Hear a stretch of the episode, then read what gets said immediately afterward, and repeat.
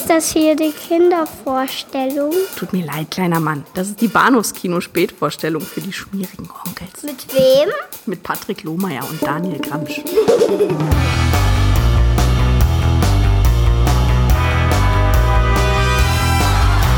Jolting tales of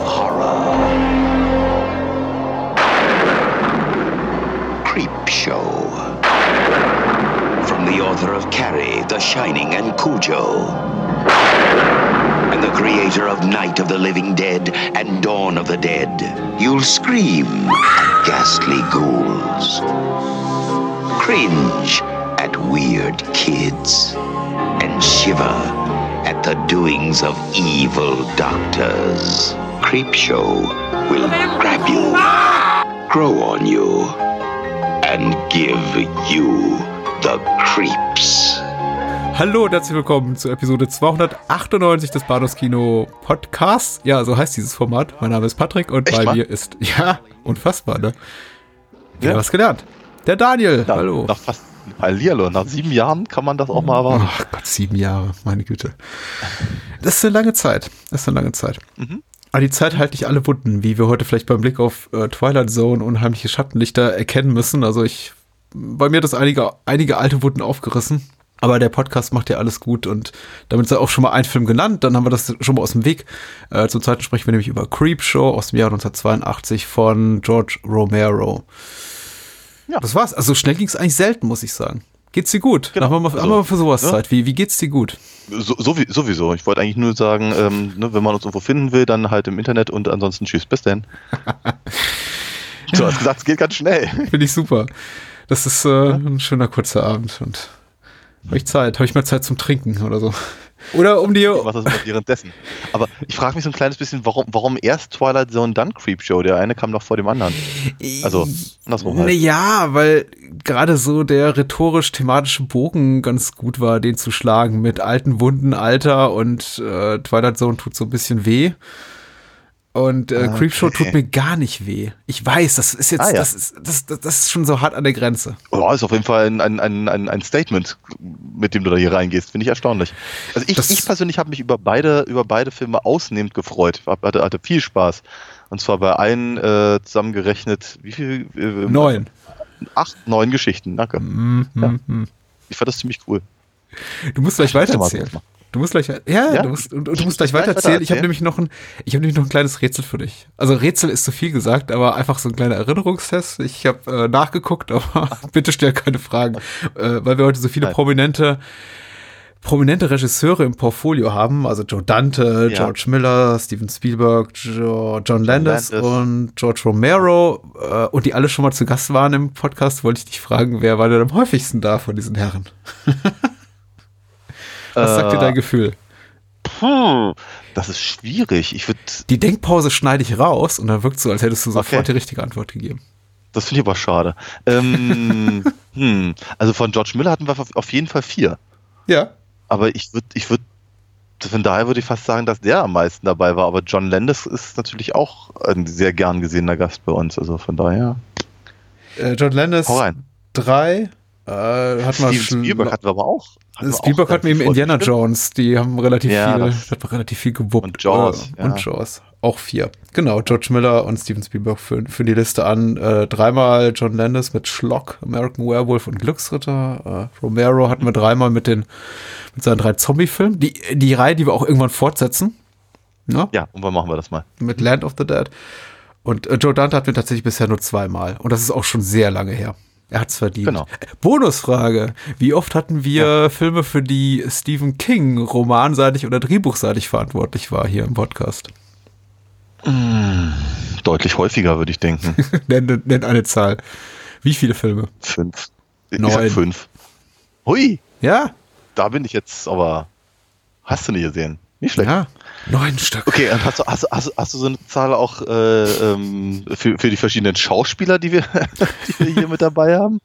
Also, weiß ich. Leider wie, nicht. Wie, wie, wie, wie viel äh, Kevin McCarthy hatten wir denn schon? Wie viel Dick Miller? Oh ja, Ja. das könnte interessant sein. Wie viel Dick Miller? Dick Miller ist interessant, ja. Äh, Ed Harris John man auch Lithgow. schon.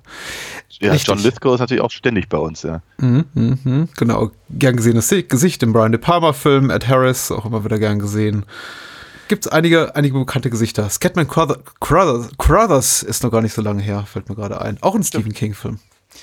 Ja. Alright, so, äh, genug Meta-Gedöns. Lass uns über Creepshow reden. Deine Erinnerung an Creepshow, hast du schon länger mit dem Film gelebt oder ist es auch eine Erstsichtung? Es ist eine Erstsichtung. Also ich äh, hatte den, ähm, hatte den eigentlich nur vom, vom, vom Titel her ähm, so auf dem, auf dem, auf dem, auf dem halben Schirm. Hm. Ich glaube, es ist einer von diesen, von diesen Filmen, an deren, an denen ich halt grundsätzlich in der, in der Videothek vorbeigelaufen bin. Ja. Also was so, keine Ahnung, du hast halt irgendwie äh, das ganze Stephen King Regal und da ist dann halt S und ähm, äh, Shining und Tommy Knockers und die ganzen, ganzen anderen ähm, Zweiteiler fürs Fernsehen und so und dann eben was weiß ich, Cujo und Carrie und äh, Christine und halt auch Creepshow, aber es hat mich nie angesprochen, weil ich glaube, dahinter immer sowas, irgendwie sowas Billiges befürchtet habe, sowas wie, keine Ahnung, die, die, die Freddy's Nightmares Serie oder sowas in der Richtung. Ah. Hat, hat, Ep Ep Episodenfilm hat mich eben einfach nicht interessiert und ähm, von daher bin ich da immer drum rumgekommen. Episodenfilme haben haben mich nicht interessiert. Ich fand die immer unendlich reizvoll. Hm. Ja, nee, also das, also zu, zu, zumindest in diesem Zusammenhang nicht. Wir- Ich hatte aber auch keine Vorgeschichte und nix. Also es hat mich, es hatte, ich bin mir aber auch überhaupt nicht sicher, wie zum Beispiel das, äh, das, das, das, das Videothekencover aussah. Hätte es nämlich so ausgesehen wie, naja, wie das, was man halt heute so sieht, eben also im Prinzip im Stil der alten EC-Comics, Ja. dann hätte es mich vermutlich wieder interessiert. Ja, das ist richtig, das ist richtig. Ich muss auch sagen, ich bin auch relativ spät erst zu diesem Anthologieformat gekommen und dann wahrscheinlich auch über den Umweg des Fernsehens äh, in, den, in, den, in den frühen mit 90ern wurde ja dann, glaube ich, auch die äh, HBO Tales from the Crypt Serie, die immer relativ prominent besetzt war, zumindest auf dem Regiestuhl, ausgestrahlt. Ich, ich glaube bei, oh, lass mich nicht lügen, RTL oder Sat 1. Jetzt muss ich eine Münze werfen, aber ich tippe auf Sat 1. ich sag mal 1 war's. Ja. Ähm, Warum nicht? Wird schon stimmen. Und äh, fand durchaus äh, Spaß auch an, an diesem Format und an der, auch an der, an der Comicbuchreihe, die dem Ganzen zugrunde liegt. Und äh, natürlich habe ich dann auch entsprechend auf den Tales from the Crypt Film gefreut, war ein bisschen enttäuscht darüber, dass es dann eben auch keine, kein Anthologiefilm war, obwohl wir an dem Film ja auch beide Ja. unseren Spaß hatten. Ist ein netter Film. Ja, klar, Aber äh. Creepshow ist dann halt ein Film, über den ich relativ bald stolperte, so als äh, musste gesehen haben Titel, wenn du auf Horror-Anthologien stehst. Ähm, Und habe ihn mir dann angesehen. Allerdings auch wirklich, muss ich zugeben, bis vor, ich glaube 2007, 2008 kam dann die britische DVD raus, die dann äh, remastered war, in Bild und Ton, wie auch immer, auf jeden Fall einigermaßen vernünftig aussah und eben auch ungekürzt war, weil die deutsche Fassung, die ich bis dahin gesehen hatte, der fehlte ja eine ganze Geschichte.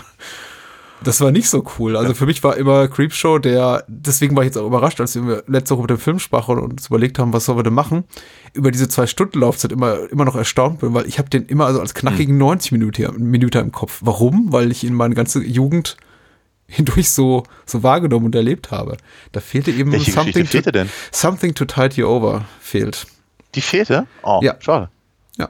Die schneiden mal locker da gut 30 Minuten aus dem Film raus. Und dann, dann passt das Ganze auf so ein 90-minütiges VHS-Band, lässt sich bestimmt auch leichter produzieren und schade. Schade. Auf jeden Fall, auf jeden Fall. Zu, zumal das, zumal das äh, eine, eine der, der, der stärksten Geschichten ist. Zumindest hervorragend besetzt. Also ich, ich, ich, muss, ich muss sowieso sagen, ähm, ich finde, äh, also ich, ich, hatte, ich hatte wirklich, ich hatte wirklich Spaß, ich hatte wirklich großen, großen Spaß. Ich war ein bisschen, äh, ein bisschen peinlich berührt bei dem Prolog. Ja. Da dachte ich so bei mir, ach du heilige Scheiße, worauf habe ich mich nie eingelassen? Weil ich fand den gar nicht so doll. Ich finde, im Übrigen, im Epilog finde ich ihn sogar noch schlechter. Ja. Ähm, also diese Rahmenhandlung, damit haben sich, glaube ich, keinen so richtigen Gefallen getan. Und äh, äh, die, die, die erste Geschichte, Father's Day, fing für mich auch etwas seltsam an, ob der sehr unsubtilen äh, ähm, Schauspielkunst der beteiligten Personen. Und, äh, aber, aber es, hat, es, hat mich, es hat mich sehr schnell so re- sehr, sehr reingezogen, weil ich dann auch sehr schnell verstanden habe, was da, was, was ist das Anliegen dieses Films? Dazu vermute ich später ein bisschen mehr. Ähm, was, was ich tatsächlich auch so im, so im Nachgang wirklich für sehr seltsam äh, hielt, war die Tatsache, dass die schwächste der Geschichte die längste ist. Vielleicht, weil sie so lang ist, aber ähm, ich fand The Crate Ja. wirklich, mh, sagen wir, das, das, was ist das, äh, das, das Gegenteil von einem Highlight, Mhm. freue ich mich, ja. Also, war The Crate? wirklich- Ja. Ein war wirklich- Crate Light. ein Crate Light. Ähm, da da habe ich mich ganz schön durchgequält. Ja, okay. wo, wo, wo, wurde dann aber glücklicherweise nicht enttäuscht, indem, indem er dann nochmal gegen, gegen Ende nochmal echt auf, auf, aufdreht. Okay, das ist gut äh, zu hören. Das heißt, wir haben schon mal ein bisschen Stoff für Konflikte. Uh, ja, aber die scheuen wir ja nicht. Also, aber nicht tatsächlich, was den Prolog und Epilog betrifft, denn äh, für mich ist er auch nur dazu da, um den Sohn von Stephen King hier prominent zu platzieren und wahrscheinlich auch eine der Voraussetzungen, warum King überhaupt gesagt hat, ich leihe äh, meine schauspielerischen Gaben diesem Film und vor allem meinem Namen auf dem Poster als äh, Drehbuchautor, damit, damit mein Sohn hier seinen großen Auftritt haben kann. Aber ja, es ist es ist reichlich merkwürdig und auch etwas, et- et- etwas holprig. Also ein merkwürdiger Einstieg in den Film und ich war auch von der ersten Story enttäuscht damals wie heute, auch weil sie eben mit, also zumindest schauspielerisch auch mit dem, mit dem großen Namen eben hausieren geht. Also mit Ed, Ed Harris, der der erste ist, den man so im Bild sieht und der Ja. auch mit Romero bereits äh, Knight Riders gemacht hat, ein paar Jahre zuvor. Äh, Da, da, da freute ich mich einfach drauf, den zu sehen, damals wie heute. Und da dachte ich, so, ja, es kommt nicht so viel bei rum. Ja, wobei ich, ich, ich fand die, die Geschichte fand ich fand die ganz gut. Ich meine, wenn wenn wenn, wenn man das eben als Parodie äh, einer einer ähm, einer bestimmten Klasse halt äh, sieht und eine, auch, auch eine, eine bestimmte Form von Geschichte, ne? wenn die halt irgendwie permanent mit ihrem, mit ihrem Gläs in der Hand suffisant äh, äh, irgendwie an die Wand gelehnt, da ihre fe- feingeistigen Boshaftigkeiten äußern, dann, dann, dann, dringt schon so die Agatha Christie irgendwie durch jede Pore. Ähm, fand ich, fand ich aber irgendwie ganz, ganz, ganz, ganz drollig. Ähm, und ich muss sagen, der, der Jumpscare, wenn, wenn halt äh, der, der, der verwesene Papa da irgendwie durch einen durch einen, äh, Friedhofsboden bricht, den fand ich echt gelungen. Damit habe ich nämlich nie gerechnet. Und ich bin Ja. tatsächlich in, in, in, meinem, in meinem Stuhl kurz zusammengezuckt, was mir normalerweise nicht passiert. ähm, ich, fand, ich fand leider die, die, die, die, die, die wandelnde Leiche dann nicht mehr so überzeugend. Ich denke mir, das hat man von Romero auch schon besser gesehen. Oder von Tom Savini vielmehr. De- de- Dennoch hatte ich aber so meinen Spaß tatsächlich dann da dran. Äh, auch gerade eben in diesem, in dieser, in diesem Nicht-Beenden der Geschichte, sondern einfach nur, ich, ich, ich halte jetzt auf der Pointe fest und dann geht das halt über in ein, in ein äh, Comic-Panel. das fand ich reizvoll. Hat mir Spaß gemacht. Das ist mir auch, ach Mensch, das ist aber, das ist, das ist nett. Also jetzt, jetzt möchte ich schon ganz gerne wissen, wie es, was sie, was sie sonst noch so im Petto haben. Ich finde in der Hinsicht, auch wenn das jetzt nicht auf den alten EC-Comics berührt, äh, beruht, aber es natürlich, steht natürlich in deren Tradition, ist, ähm, äh, sind die rein formal Geschichten alle so ähnlich insofern, als dass man die, die Pointe meistens aus einem Kilometer Entfernung kommen sieht und sie in den allerseltensten Fällen irgendwie überraschend ist. Das war eben aber auch schon Klar. bei, bei der HBO-Serie so, die eben auch äh, zum überwiegenden Teil, zu 95 Prozent auf Originalcomics basiert, dass man immer so ziemlich genau in Minute drei schon wusste, wie die Geschichte enden wird. Und hier Ja, ja, ist es ja. eben auch nur, hier geht es dann vielmehr um die Kunst, wie lange ist der Regisseur und Drehbuchautor, also Romero und King, sind hier in der Lage, unser Interesse aufrechtzuerhalten, uns aber irgendwie über der Stange Klar. zu halten, durch tolle Effekte oder Schauspieler oder äh, tolle, tolle Optik und das schafft der Film ja auch ganz gut. Auf, auf, auf jeden Fall. Ähm, aber ich glaube, darin liegt eben auch der Reiz. Er hat, hatte nicht das Gefühl, dass der Film wirklich eine, eine äh, in, in, seinen, in seinen Geschichten irgendwelche tiefer liegenden äh, Motive hatte, außer nur zu sagen, guck mal, als Kinder haben wir das gerne gelesen und jetzt wollen wir das auch mal machen. Guckt mal, so sah das aus damals. Und äh, aber wird äh, mit da, da er offenkundig auch einfach nicht mehr sein will, funktioniert er eben sehr gut auf die Art und Weise. Das ist, ähm, wir werden da vermutlich bei der Twilight Zone nochmal drüber reden. Ich, ich finde ich find das, find das völlig in Ordnung, im Prinzip aus seiner, aus seinem ähm, Fable, ja, aus seinen Jugenderinnerungen, da so ein, so ein Projekt aus dem Boden zu stampfen und eigentlich nur ein zweistündige, eine zweistündige Hommage halt zu präsentieren. das ist, das ist nicht eher rührig, ganz im Gegenteil. Wenn das nämlich gut gemacht ist, und das sind sie, alle, alle Geschichten, selbst The Crate, funktioniert eben, funktionieren eben auf genau dieser Ebene. Äh, und mehr erwarte ich dann eben auch nicht. Zumindest nicht, nachdem ich verstanden habe, was da passiert.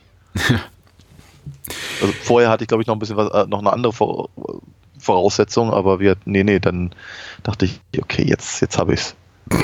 Wir sollten vielleicht mal kurz vorlesen. Moonshade hat nämlich was dazu geschrieben, was so jenseits der Aha. etwas dünnen Rahmenhandlung passiert. Und äh, Ja. die, in der sollte man ja kurz erwähnen, geht es um einen kleinen Jungen, gespielt von Joe King, der von seinem Vater vor allem deswegen dafür malträtiert wird und äh, Hausarrest kriegt, weil er diese, diese Schund-Comics liest, also diese, diese Pseudo-Tales from the Crypt-Comics und die dann weggeschmissen werden. Und ja, am Ende des Films rächt er sich dann in Form mit einer Voodoo-Puppe.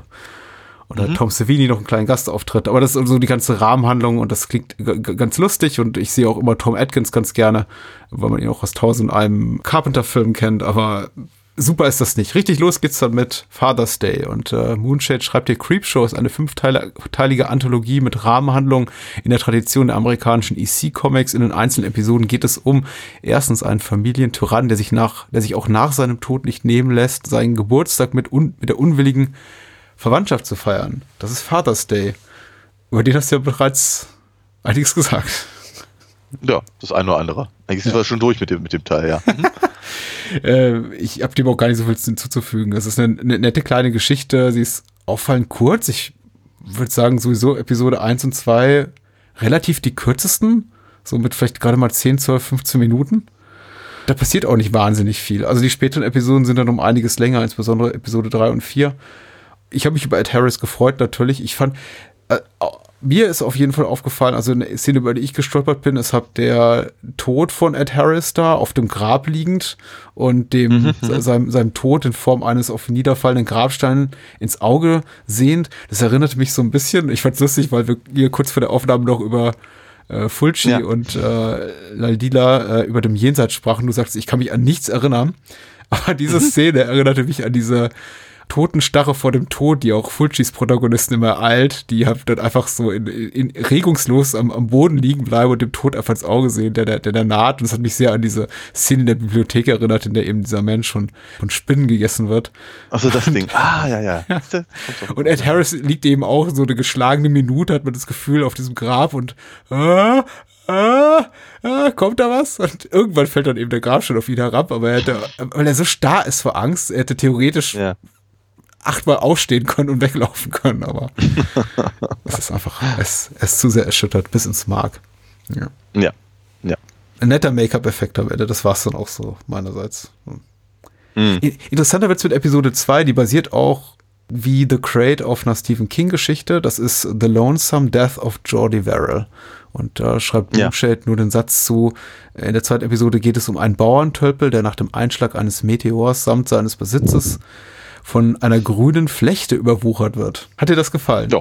Mit Stephen King als Ja. Titelhelden. Es hat, es hat, ja, es hat, es hat mir gefallen. Es ist, es ist irgendwie, es, es, es, war, es war schön doof. Es war einfach schön doof. Äh, fand ich, fand ich lustig. Ich meine, Stephen King ist jetzt nun bestimmt kein, kein Schauspielgenie, aber äh, sagen wir mal, die, die, die, diese Geschichte, die ist, ja, die ist ja relativ kurz und knackig mit was keiner vielleicht zehn Minuten, wenn es hochkommt. Ja, ja. Ich würde sagen, er, er übernimmt sich nicht und er kann sie aber trotzdem ganz gut, ganz gut tragen. Ähm, einfach auch die Tatsache, dass sie ihn halt so mit, mit, mit, mit, mit Hasenzähnen und der, der äh, obligatorischen Latzhose eben so, so verunstaltet haben, funktioniert eben auch ganz gut, weil es eben zeigt, okay, wir, wir, wir nehmen uns hier einfach wirklich nicht ernst, sondern wir nehmen eben einfach auch Stereotype, wie sie eben auch durchaus in den Comics ähm, ähm, äh, vorkamen, um halt sehr schnell einen, ein, ein, ein, ein Typus, ein Typus äh, zu präsentieren, Hm. ähm, damit wir halt wissen, okay, in, der äh, Richtung verhält sich halt die Story die, für die Figuren. Ja. Und ähm, das, das, das, das ist durchaus gelungen. Und das das ist ganz gut. Ich fand, ich fand, ich fand diese kleinen surrealen äh, Einwürfe mit dem, mit seinem, mit dem, mit dem, mit dem Doktor an den wechselnden Departments der, der, der, der Unität quasi, fand ich sehr drollig. Da hatte ich echt Spaß dran. Und ja, ist eine, ist eine, ist eine süße kleine Geschichte. Hm. Tatsächlich. Es, es gibt auffallend viele Charaktere hier in diesem Episodenfilm, die Visionen haben oder die sich an Sachen zurückerinnern oder Visionen haben von zukünftigen Geschehen. Das ist mir ihm gleich jetzt hier auch aufgefallen, weil wir hatten schon den Father's Day, so diese, diese Rückblende zu der Geschichte von Tante Bedelia, heißt sie, glaube ich, die ja von ihrem Vater malträtiert wird und ihn eben tötet und der Vater kommt aus dem Grab und tötet wiederum sie. Und da hatten wir eben auch immer diese, diese Rückblicksequenz und hier haben wir eben, ja, diese, diese Vision hier von Jordi Verrill. Und die kommt später auch noch mal hier in, in The Crate, wo sich dann der Ehemann vorstellt, die verschiedenen Arten, wie er, wie seine Frau möglichst effektiv äh, einen Kopf kürzer machen kann. Und das macht immer so am meisten Spaß tatsächlich. Äh, Also neben dieser ganzen Comicbuch-Ästhetik, die der Film dann auch später noch ein bisschen mehr, mehr rauskehrt. Aber äh, Ja. das, das hat mir unglaublich Spaß gemacht, das wird, äh, wenn es dann eben so ins absurd Surreale reingeht. Und ich habe, ich muss Ja. mir muss, muss, muss mit Stephen King so ein paar Minuten warm werden, immer noch, auch wenn ich es jetzt zum wiederholten Mal sehe, weil er ist hab, er kann gut grimassieren, aber du hast vollkommen recht, er ist kein guter Schauspieler. Aber er passt natürlich super in die Rolle, weil es ist eben auch so eine, ich, glaube, er liebt auch diese Art von Figuren. ne? Ich meine, wenn man wie wir auch einiges von King gelesen hat, dann sieht man, weil, erinnert man sich eben auch dran zurück, dass diese Arten von äh, tölpelhaften, aber irgendwo gutherzigen Rednecks, äh, Hillbilly-Typen auch, auch massenweise das Stephen King-Universum in, in Castle Rock und Co. bevölkern. Und wer, wenn nicht King, sollte so eine Figur dann auch spielen? Also, und das kann er ja. Der außerirdische Bewuchs ist authentisch gruselig, finde ich tatsächlich. Also ich finde ihn wirklich, wirklich unangenehm ab einem gewissen Punkt. Also es ist noch, es ist doch, Ja. wenn er ein bisschen so an den Fingerspitzen ist, dachte ich, das sieht so ein bisschen so aus wie diese, diese Flocken, die Modelleisenbahnbauer äh, da benutzen. und das ist alles auch so ein bisschen nicht besonders ambitioniert getrickst. Aber dann später, hast du Annihilation gesehen, den Alex Garland-Film, der letztes Jahr rauskam? Da, da gibt es auch Menschen, die sich in Bäume verwandeln und ich finde das ähnlich unangenehm. Das ist, äh, vielleicht trifft das auch bei nur bei mir so einen Nerv, aber ich finde diese Vorstellung höchst gruselig und äh, bei mir Ja. hat das tats- tatsächlich sowas wie eine milde Beklemmung ausgelöst gegen Ende. kann ich, kann ich durchaus nachvollziehen, weil es ist natürlich, es hat ja auch was von quasi lebendig begraben sein. Mir sind dazu zwei Dinge äh, durch den Kopf gegangen. Ähm, das eine war, weil du sagtest, äh, also äh, ich weiß nicht, ob das wirklich jetzt ein Ach, keine Ahnung, ich habe mich einfach daran erinnert gefühlt. Ich glaube nicht, dass da irgendwie was äh, hintersteckte, aber die Musik halt in der, in der äh, Jordi Verrill-Folge, äh, Episode, ähm, wenn, wenn man eben über die, die, die, die bewachsenen Flächen sieht, die erinnerte mich ganz, ganz stark an die musikalische Fassung von War of the Worlds von Jeff Wayne, wo eben der The Red Weed äh, eben auch die, die, die Erde äh, praktisch ähm, überwuchert. Und ich dachte irgendwie, das ist, fand ich, fand ich irgendwie interessant, dass das, dass das rein mel melodisch ähnlich gelöst ist, auch wenn ich nicht glaube, dass es sich aufeinander bezieht, wobei War of the Worlds irgendwie drei Jahre früher war oder vier. Ähm, genau.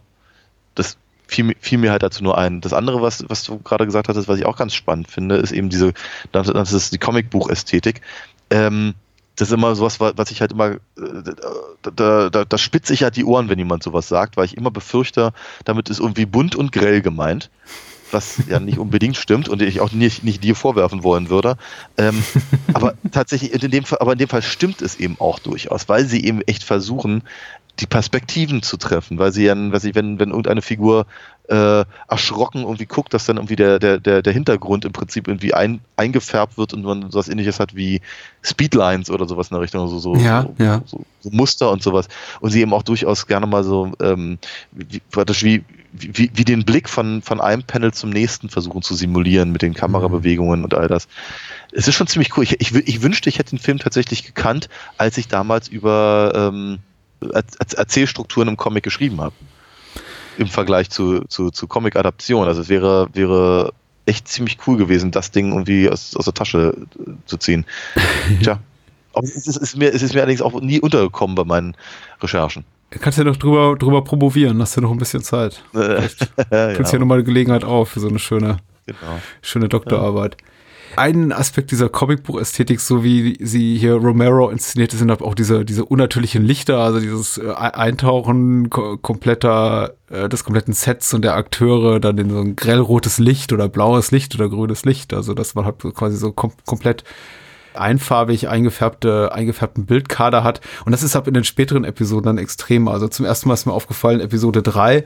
Und äh, also wenn, wenn wir Ted Danson sehen, dann unter Wasser und da kommt ab dieses, ich möchte mal sagen, äh, nicht diegetische Licht, kann man das so bezeichnen? Also es ist ein Licht, das tatsächlich keinen Sinn ergibt in dieser, in diesem Moment. Ja.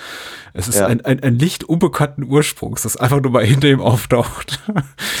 Und ja. ähm, eigentlich nicht zu der aber, Szenerie aber, gehört. Richtig, aber, aber natürlich, äh, sagen wir mal, sein, sein Erschrecken darüber, dass er gerade ertrinkt, ähm, ähm, ähm, untermalt. Visualisiert, ja, richtig, richtig. Episode 3 schreibt Moonshade einen halben Satz, äh, in der geht es um ein ehebrecherisches Pärchen, das sein Mordrecht, was ein bisschen kurz greift, weil es eigentlich nur so die letzten 30 Sekunden der Geschichte erzählt. Wir haben einen gehörnten Ehemann, mutmaßlich, also viel erfahren wir nicht, aber das lässt sich so zusammenklamüsern, gespielt von Leslie Nielsen, der sich ähm, auf brutalste Weise an Ted Danson, der offenbar eine Affäre hat mit seiner Frau, mit Nielsens Frau, rächt und ihn am, am Strand einbuddelt und äh, am Ende von einer, von der nahenden Flut ersaufen lässt, während seine, seine Ehefrau irgendwo anders am Strand ebenfalls mhm. eingebuddelt ist und das, äh, dieses tödliche Schicksal teilt. Mhm. Äh, könnte man verkürzt sagen. Ja. Und die beiden müssen sich zumindest zeitweise auch noch gegenseitig beim Ertrinken beobachten oder beim beinahe Ertrinken durch eine ausgefeilte Satelliten-Video-Fernseherkonstruktion, die Nielsen Unglaublich ja. ja. ja. Die, die, die, die, die auch erst dann kaputt geht, wenn, wenn, der, wenn der Fernseher halb unter Wasser ist. ich finde alles schön, vor allem das, also Technik Anno 82 ist ja sowieso schon, äh, hat ein gewisses humoristisches Element und besonders schön ist natürlich, dass Nielsen nochmal mit ein, zwei Sätzen auch unterstreicht, wie, wie high-techy das ist. Er meint so, ist schon unglaublich, diese Fernseher heutzutage, guck mal hier, gestochen scharf das Bild. Sehr schön. Ich meine, Leslie Nielsen ist sowieso klasse. Also noch, noch, noch zu einer Zeit, wo er eben nicht, nicht völlig verbraucht war durch die äh, Nach der Kanone-Filme und so.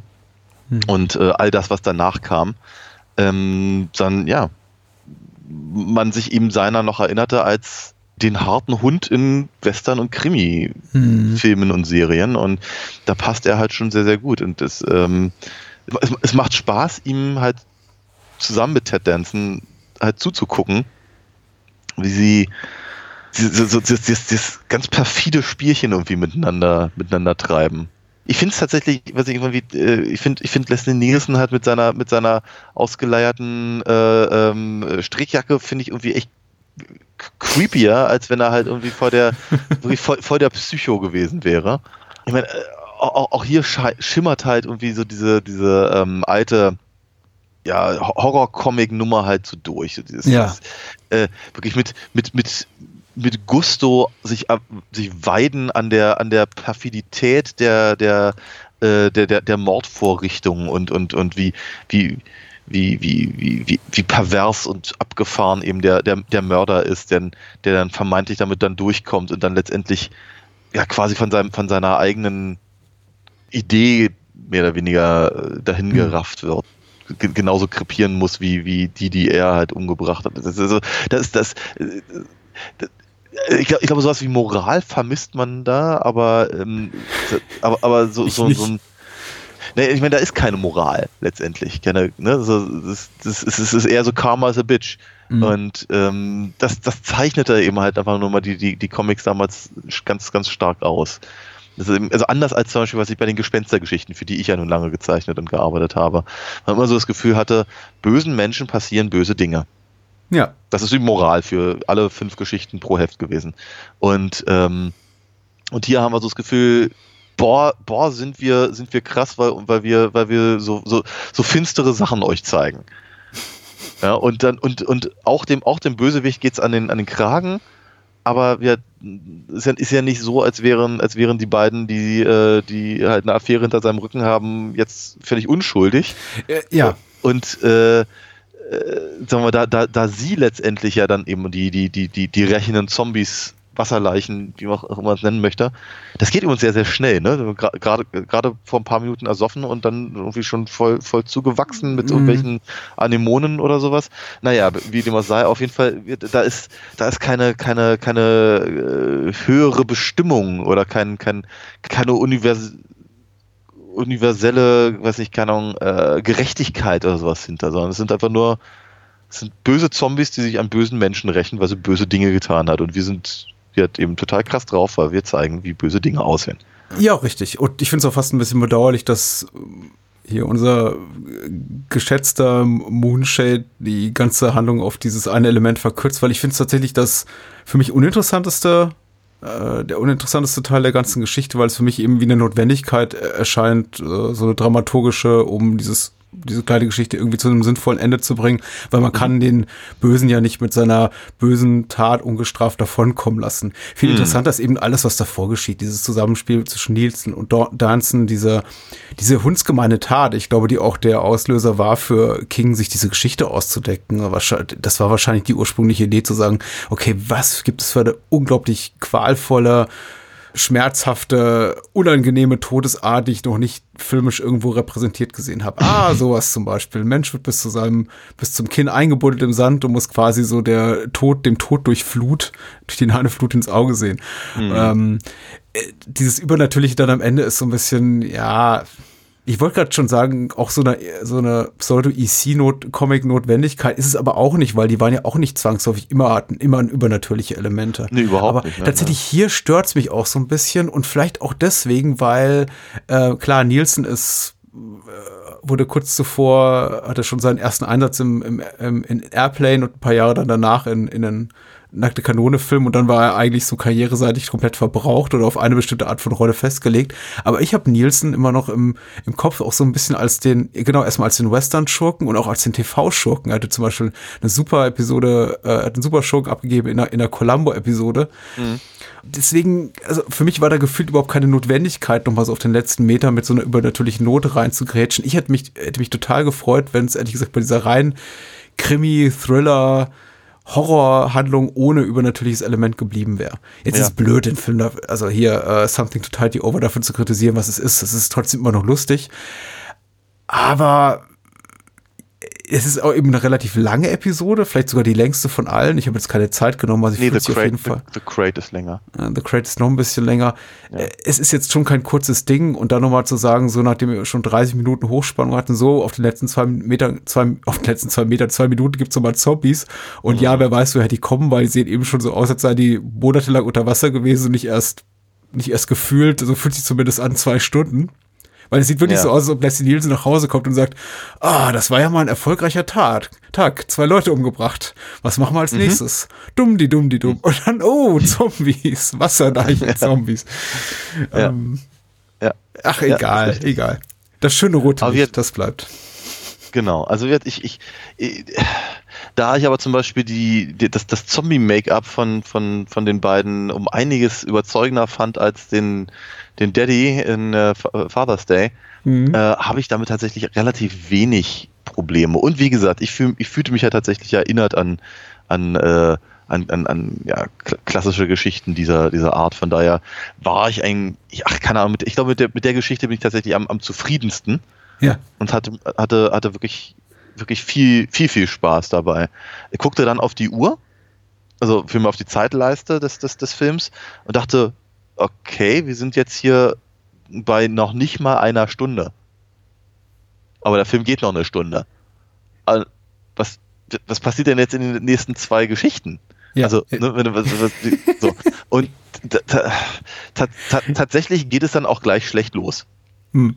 Also The, The Crate ist, aber vielleicht möchtest du erstmal kurz die äh, Inhaltsangabe vorlesen. Das ist nur ein halber Satz. Äh, Hier geht's, es geht um einen Professor, der in einer alten Kiste ein Monster entdeckt, schreibt Moonshade. Das war's. Vielen Dank, Moonshade. ähm, meine Güte.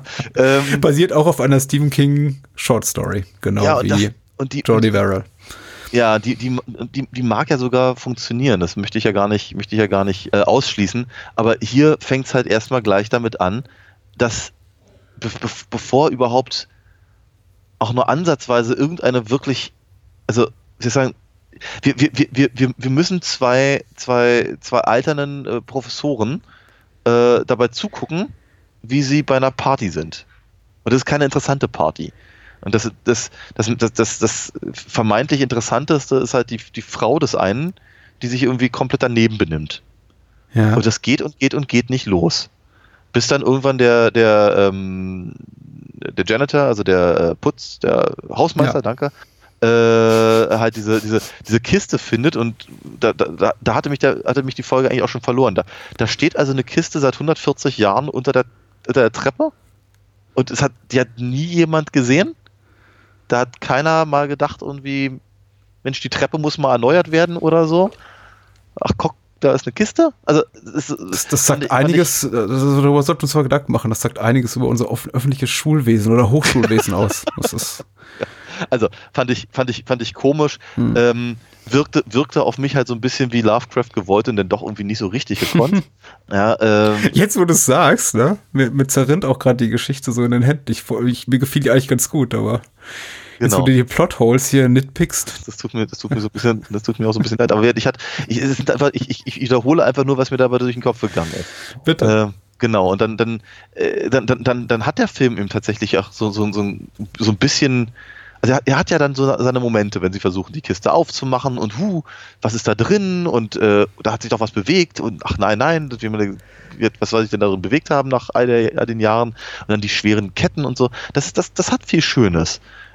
Und es funktioniert noch, naja, also nur, nur, nur so halb so gut, wenn eben Mike, der Hausmeister, äh, kurzerhand mal eben durch die Luke durchgefressen wird. Ist okay, aber nicht sehr originell. Und dann, dann, dann ist die Geschichte eben aber auch ganz schnell wieder weg. Also das ist dann, dann, äh, dann, dann, dann sind wir eben wieder bei dem, was du vorhin beschrieben hast, nämlich eben äh, hier Hal Holbrook, der sich irgendwie vorstellt, wie seine, wie seine nervige Frau irgendwie um, wie er seine nervige Frau umbringt und es dann mhm. doch nicht tut.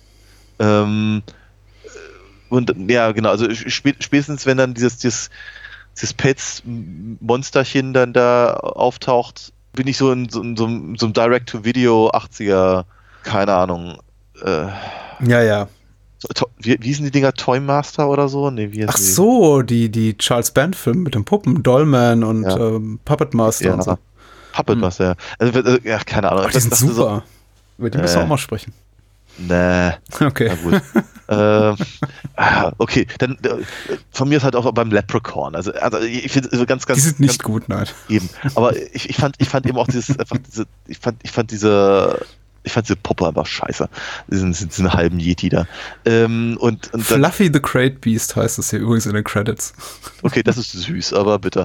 Nee, es, es, es, es funktioniert alles nicht. Und dann, dann, dann, verlässt der Film eben dann die, die, die, die, die, die eigentliche Handlung wieder, um halt nochmal zu zeigen, wie eklig halt die Olle ist und, äh, und dass, dass, der, der, dass eben Henry dann irgendwie den Entschluss fasst, Dexter eben nicht nur zu helfen, sondern eben auch noch gleich bei der Gelegenheit seine Frau äh, äh, zu beseitigen.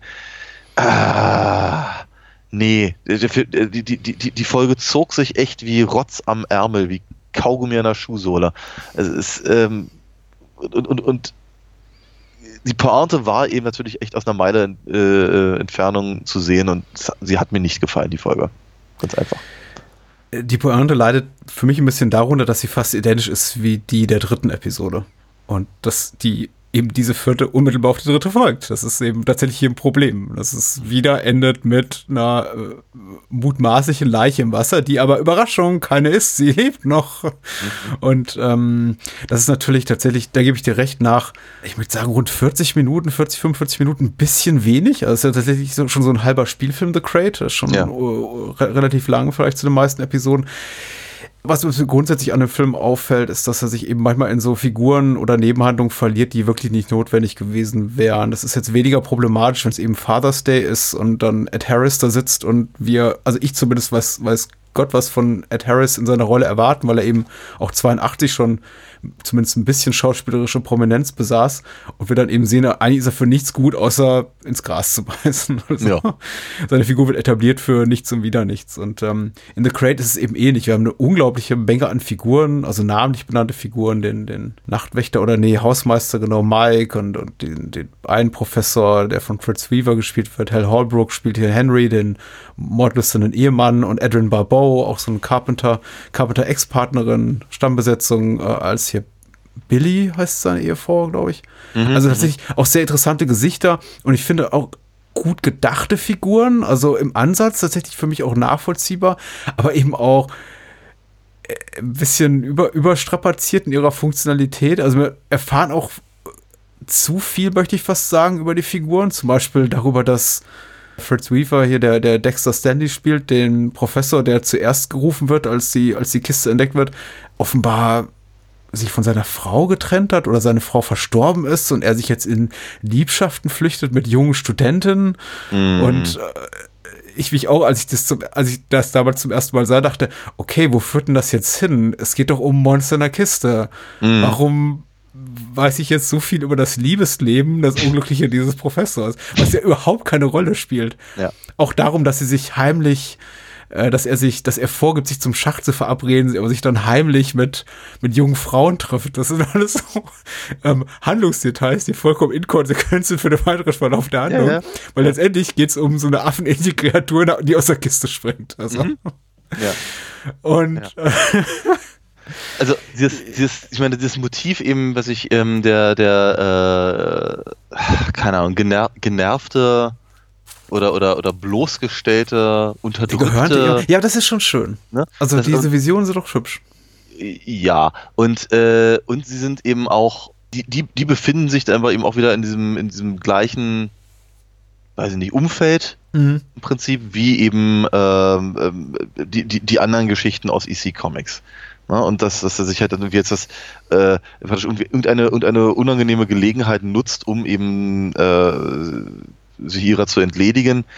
Ja, halt alles, alles, alles so durchaus, durchaus nachvollziehbar und alles, alles ganz gut und so. Äh, ich finde auch seine, seine ganze Vorbereitung, wenn er das irgendwie alles wegwischt. Du hattest vorhin Columbo erwähnt, das ist ihm auch so ein, so ein, das ist mir auch so ein bisschen durch den Kopf gegangen, wenn man irgendwie sehr, sehr genau mitverfolgt, wie eben tatsächlich ein, ein Mord oder ein, ein, ein, Verbrechen eben vorbereitet wird und so. Aber es, ich, ich, ich, ich vermisste halt jegliche Form von Spannung und Originalität. Und was ich tatsächlich am meisten sah, ist das große Problem von Stephen King, dass er wirklich in so gut wie jeder Geschichte, die ich jemals von ihm, in egal welchem Medium mitbekommen habe, äh, immer wieder äh, sehe und ich, also du hattest vorhin gesagt, wir hatten ihn schon neunmal hier in dem, in dem Podcast, äh, also auch neunmal bestimmt schon- auch schon erwähnt habe.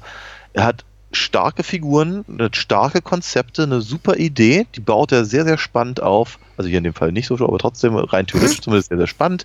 Ähm, und äh, er, er, er, er, äh, leitet das auf einen großen Showdown und dann ist es ein großer Letdown im Prinzip. Ja. Also es geht halt, das Ende, das Ende von Stephen King Geschichten ist immer uninspiriert, öde und äh, man hat so das Gefühl, eigentlich wollte er nur noch schnell fertig werden. Ja, ich gebe dir recht, mit ein, zwei Ausnahmen. Aber das stimmt schon. Das ist ein grundsätzliches Problem.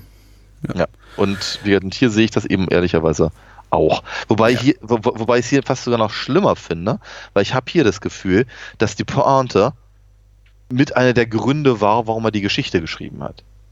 Die Pointe war schon nicht besonders gut. Ja, die Pointe ist im Grunde nicht vorhanden. Die, die Pointe ist im Grunde die, dass er sagt, ja, das, was eigentlich zuvor geschehen ist, ist müßig, hinfällig, weil das Monster hat eben doch überlebt. Das ist völlig inkonsequent. Also The Crate ist maximal inkonsequent in fast jeder Entscheidung, die die Geschichte auf Plot-Ebene trifft. Es ist alles im Grunde wurscht am Ende des Tages. Ja.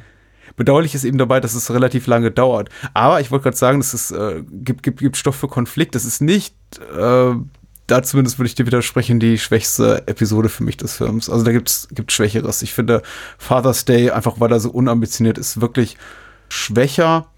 Und ich würde sogar noch bei der allerletzten Episode sagen, dass ich weniger Vergnügen an ihr hatte. Aber das kann auch daran liegen, dass ich einfach hier die Schauspieler gerne mochte und dann den großen Spaß hatte. Ich habe, gebe dir absolut recht, so nach 30 Minuten guckt man dann doch mal, naja, nicht reell, aber gedanklich auf die Uhr und fragt sich, naja, das führt jetzt aber doch noch irgendwo hin, oder? Und tut's dann eben nicht.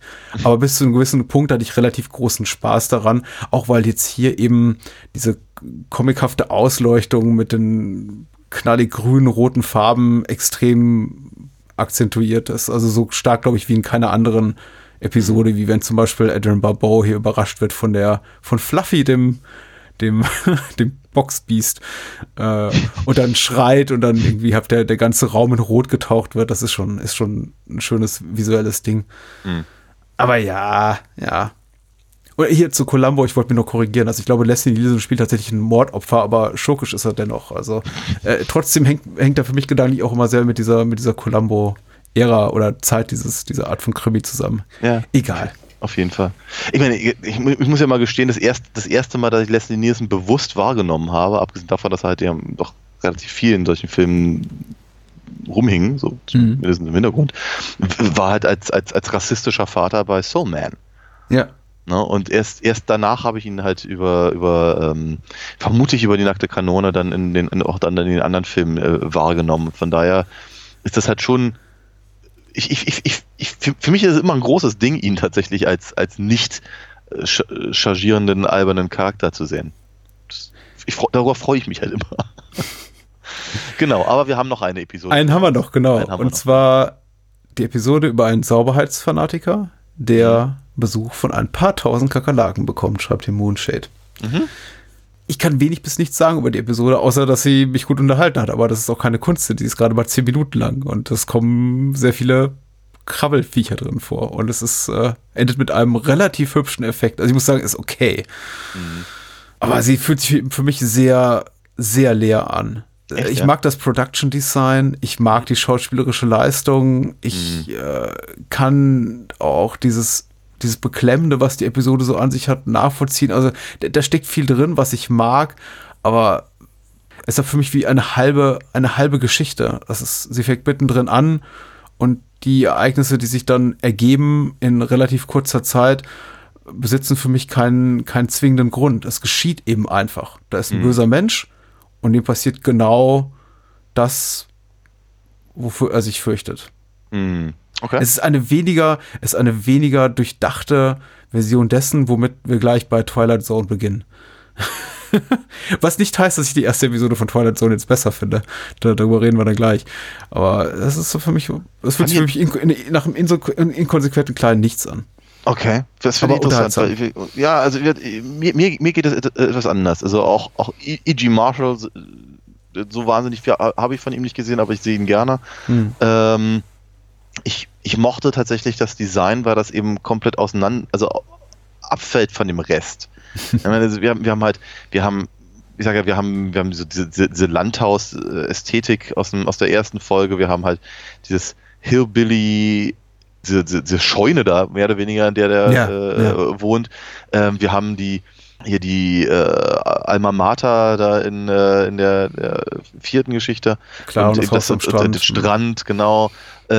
Und hier ist es halt alles, das sieht, das sieht halt alles aus wie, wie bei Kubrick irgendwie. Ja, Ja, ich Also dachte an, an, an Welt am Draht von äh, Fassbender. Das, ja. auch schön, ja. Natürlich. Also tatsächlich das allererste, was ich dachte, war, äh, was sie schon immer über Sex wissen wollten. Ja, sehr schön, natürlich. Ja, Ja. doch. Und ähm, diese Kommandozentrale im, im, im Hirn. Ich, ich, ich mag Kakerlaken nicht, ja. Also so Krabbelfiecher finde ich halt schon doof. Nein? Äh, nee, nicht.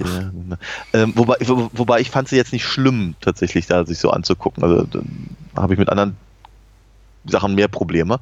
Ähm, aber ich fand es halt tatsächlich sehr, sehr, sehr, sehr, sehr schön eben im Kontrast. ne? Also dieses, dieses super cleaner, super aufgeräumte, da ist ja wirklich, da ist ja keine, keine un, unnütze Fläche im Prinzip in, dem, Mhm. in, dem, in dieser ganzen Wohnung. Und äh, er aber eben mit diesem, mit diesen, mit diesen struweligen Haaren und, und, und dann eben im Prinzip, also wir sagen, so, so, so, so, so sauber wie seine Wohnung ist, so, so, so dreckig ist halt seine, seine, seine Seele. Äh, was, was sie sehr schön über, über im Prinzip ja nur das Telefon mehr oder weniger zumindest zeigen. Also für den, zum größten Teil. Und dann halt diese, diese, diese braun-schwarzen Krabbelkäfer als Kontrast, das, das fand ich schon ziemlich, ziemlich gelungen. War, war, war, eine, war eine schöne Sache.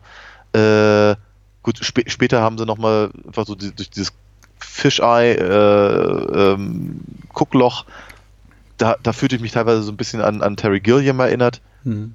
äh, so Brasil oder sowas.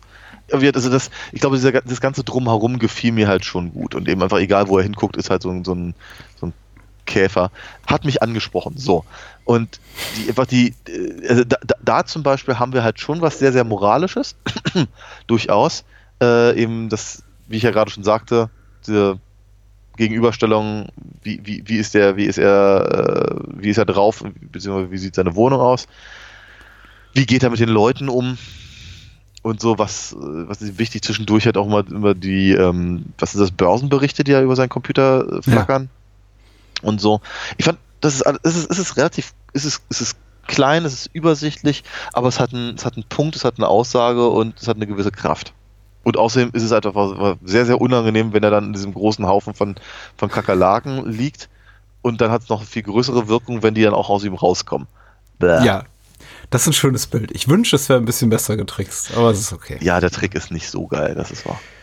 Also die, die gehört auf jeden Fall jetzt nicht für mich zur, zur Verliererseite des Films. Ich habe mir jetzt auch nicht äh, gelangweilt, dafür ist es auch viel zu kurz und ich finde sie auch ästhetisch tatsächlich, tatsächlich sehr hübsch. Es fühlt sich ja für mich so ein bisschen wie eine wie eine Idee an, die nicht weitergedacht wurde. Und vielleicht ist es auch manchmal besser so. Also wenn man eben auch sowas guckt wie The Crate, wo man das Gefühl hat, da ist eigentlich auch nur eine kleine Idee, aber King hat versucht, einen halben, halben Film, halben Spielfilm draus zu machen. Mm. Vielleicht ist es auch besser so. Also ich bin sowieso, ich bin mit Creepshow glücklich. Also tatsächlich jetzt auch beim Wiedersehen. Ich bin immer so ein bisschen, tatsächlich auch, gehe mit Vorsicht ran. Äh, auch damals schon, als ich mir die DVD gekauft habe. Man muss dazu sagen, wir machen keine Werbung für den Film mehr. Der ist immer noch indiziert in Deutschland, warum auch immer. Mhm. Also es ist eine ganz nüchterne Filmrezension hier.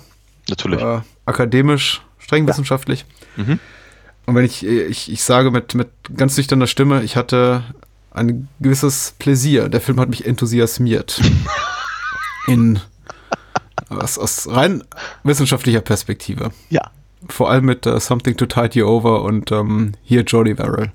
Die ja. Stephen King-Episode. Also ja. Stephen King als Farmer. Sehr, sehr, sehr schön. Also, ähm, ich, kan ich kannte ihn bis da, dato nicht. Ähm, aber äh, ich, ich, bin, ich bin froh, ihn tatsächlich auch mal gesehen zu haben. Ähm, ich finde, also was, was, was, was mich halt da äh, durchaus sehr, sehr erstaunt hat, ist halt auch wirklich die, die Bösartigkeit von, von, äh, von bestimmten Episoden und einfach der ganzen Herangehensweise, was vielleicht der Grund für die Indizierung sein könnte. Weil es ist halt, also nochmal, so, so wie ich es vorhin gesagt habe, also äh, der, der Film ist schon, der, der, der, der, der, der freut sich halt schon so ein bisschen mit über die, die, die eigene Morbidität. Ja. Und ähm, da er das halt als, als Hommage an die alten Comics äh, versucht zu präsentieren, äh, fun ja, es funktioniert einfach sehr gut. Ja. Also was die, was die, den äh, rechtlichen Freigabestatus in Deutschland betrifft, da reicht, glaube ich, fast ein Blick auf das Erscheinungsdatum, um zu erkennen, das ist eine Zeit, mhm. in der fast alles mit einem marginalen äh, Gewaltgehalt, egal ob Action- oder Horrorfilmseitig, eigentlich mal schnell wegindiziert oder beschlagnahmt wurde. Das war ja auch die, mhm. das war ja absolut, das fiel ja mitten in die Mama-Papa-Zombie-Zeit. Und ah, ja. äh, 83 da. Also ohne mich jetzt mit den groß mit den Hintergründen be beschäftigt zu haben, lese ich jetzt hier mal Kaffeesatz und sage, 83 konnte nicht so wahnsinnig viel dazu, wahrscheinlich um, um mal schnell möglichst weit unten im Videothekenregal zu landen oder hinter der Theke. Aber hey, das kann ja alles wiederkommen. Ich bin mir sicher, wenn der Film tatsächlich mal, wenn sich irgendein Verleih finden würde und den Film mal neu prüfen lassen würde, dann bekäme der locker ab 16 oder sowas. Wirklich. Ab 16 ist, glaube ich, auch deine Website. Oder vielleicht sogar noch für jüngere Menschen, aber tatsächlich, du wendest ja. dich ja primär an eine ältere Zielgruppe. Das ist wohl wahr. Also ich sag, ich sag immer 14-Jährige jeden Alters. Im Herzen. Können, können ja, das sowieso. Äh, ne, können, können glaube ich, Spaß haben an, äh, an, an Alina Fox, äh, deren, deren Comic-Abenteuer man halt kaufen kann bei mir. Und äh, das eben auf alinafox.de. Gibt es auch eine Zeichnung dazu und ein paar Unterschriften, je nachdem, wie man es gerne haben möchte. Wenn man vorher schon mal lesen möchte, was da tatsächlich drin passiert, dann empfehle ich immer auf comicwerk.de zu gehen. Ja, sollte man dringend tun. Und ich kann ein bisschen ruhiger schlafen, bin wahnsinnig dankbar dafür, dass uns bisher so viele Menschen schon bei Patreon und Steady unterstützen. Wer dazu mehr Informationen haben will, der geht einfach auf bahnhofskino.com und dort kann man eben sehen, wie man mit einem kleinen, mit einer kleinen Patenschaft das Bahnhofskino und seine Spin-off-Format auch unterstützen kann und uns einfach ein bisschen die Lasten von den Schultern nimmt. Ansonsten unter paypal.me slash Bahnhofskino kann man auch per PayPal weiter an, an spenden und jeder Euro ist herzlich willkommen. Ansonsten hört in weitere Episodchen der Bahnhofskino Extended Edition rein, wo ich fast, äh, ich möchte sagen, fast wöchentlich, aber eher so dreimal im Monat Gäste habe zum Filmgespräch. Auch das ist sehr schön. Cool. Ja.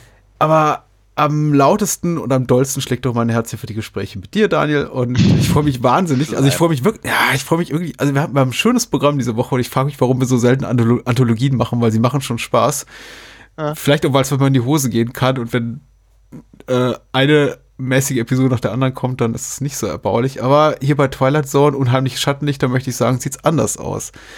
Auf jeden Fall, ja. Hast du eine längere Historie jetzt ungleich zu Creepshow mit diesem Film? Ein bisschen, ein bisschen, ja. Ähm, tatsächlich äh, einer, einer von diesen Filmen, die mir quasi minutiös erzählt wurden, Jahre bevor ich ihn gesehen habe. Von deinem Bruder. Nee, nicht von meinem Bruder, äh, von, einem, von einem Klassenkameraden, Ah, okay. der ihn vermutlich gesehen hat über einen seiner Brüder, denke ich mir jetzt mal. Ähm, und ich weiß nicht, ich weiß nicht mehr genau warum. Ich habe keine Ahnung, warum wir auf diesen Film ausgerechnet gekommen sind, außer dass er ihn vermutlich einfach gerade gesehen hatte. Auf jeden Fall hat er den wohl äh, mächtig beeindruckt und erzählte mir halt alles, alles en Detail. Das heißt, ich wusste ziemlich genau, äh, was da auf mich zukommt, ähm, als ich den dann irgendwann sah. Als ich ihn dann sah, hatte ich aber mittlerweile auf jeden Fall schon die, das, das, die Revival-Serie von der Twilight Zone äh, gesehen, äh, die ja so ab was 85, 86 oder sowas lief Mhm. und ich glaube ein paar Jahre später eben auch was, kann das RTL gewesen sein oder so Mhm. ähm, bei uns ausgestrahlt wurde. Ich, ich mochte diese, diese Revival-Serie sehr gerne. Hab die immer sehr, sehr gerne geguckt. Lieber als Outer Limits oder sowas. Und schon gar nicht, gar nicht das mit äh, Riker. Ach, Jonathan Frakes. Ja, ja. ja, ja. Bu Bullshit or not, oder wie das hieß. ähm, äh, genau, jedenfalls, also die, die, ja, Sag nichts gegen Riker, was soll denn das? Verdammt doch mal, also wirklich. Entschuldigung. Nein, aber ähm, wobei Bullshit or Not ist, glaube ich, auch, aus, auch ein, ist nicht ein John Landis-Segment aus ähm, Am Amazon auf dem Mond? Ja, fast.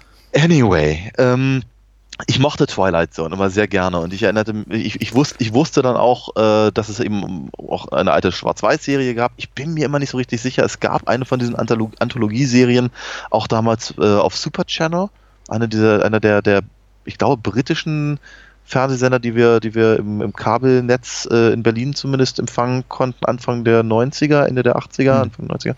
Ähm, da gab es ja sowas wie G.I. Joe und Transformers und Gem und so. Äh, auf Englisch fand ich natürlich ganz, ganz toll. Und die hatten auch irgendeine von diesen Serien. Ich bin mir relativ sicher, dass die Twilight Zone war, aber ich weiß es nicht mehr so genau. Also, als ich irgendwann mal den Twilight Zone Film sah, hatte ich also entspre entsprechend eine, eine gewisse Vorkenntnis.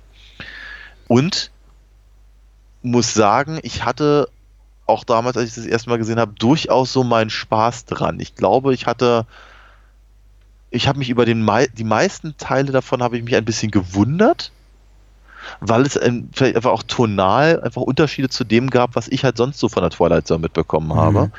Mit Ausnahme logischerweise der letzten äh, äh, Episode halt äh, George Millers äh, äh, 20.000 Remake Feet. quasi. Ja, hm. Äh, genau. Ja, das das, Ding, das eigentlich ursprünglich mit William Shatner gedreht wurde und jetzt eben mit John, John Lithgow. Genau, das ist aber meine, meine, meine Vorhistorie zu dem Film quasi.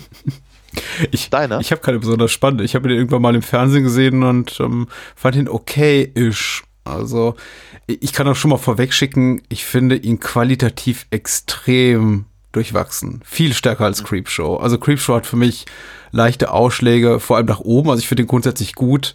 Es gibt ein, ein, zwei Episoden, die ich etwas weniger mag und äh, ein, zwei wiederum finde ich ein bisschen stärker. Hier bei Twilight Zone Twilight Zone bi- deckt für mich auch wirklich so das ganze qualitative Spektrum ab von mag ich gar nicht bis zu herausragend.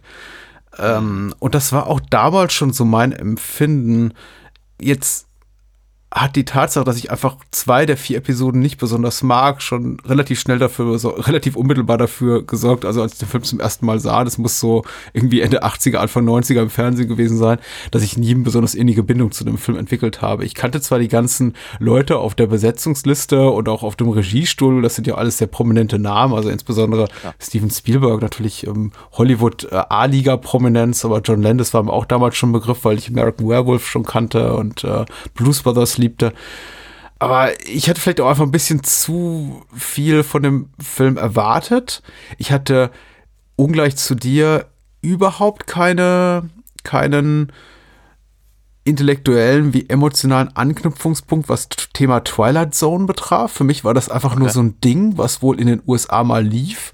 Etwas, von dem äh, schlauere Menschen, als ich es damals war, mir sagten, ja, das war doch diese alte Schwarz-Weiß-Serie mit diesen fantastischen Geschichten.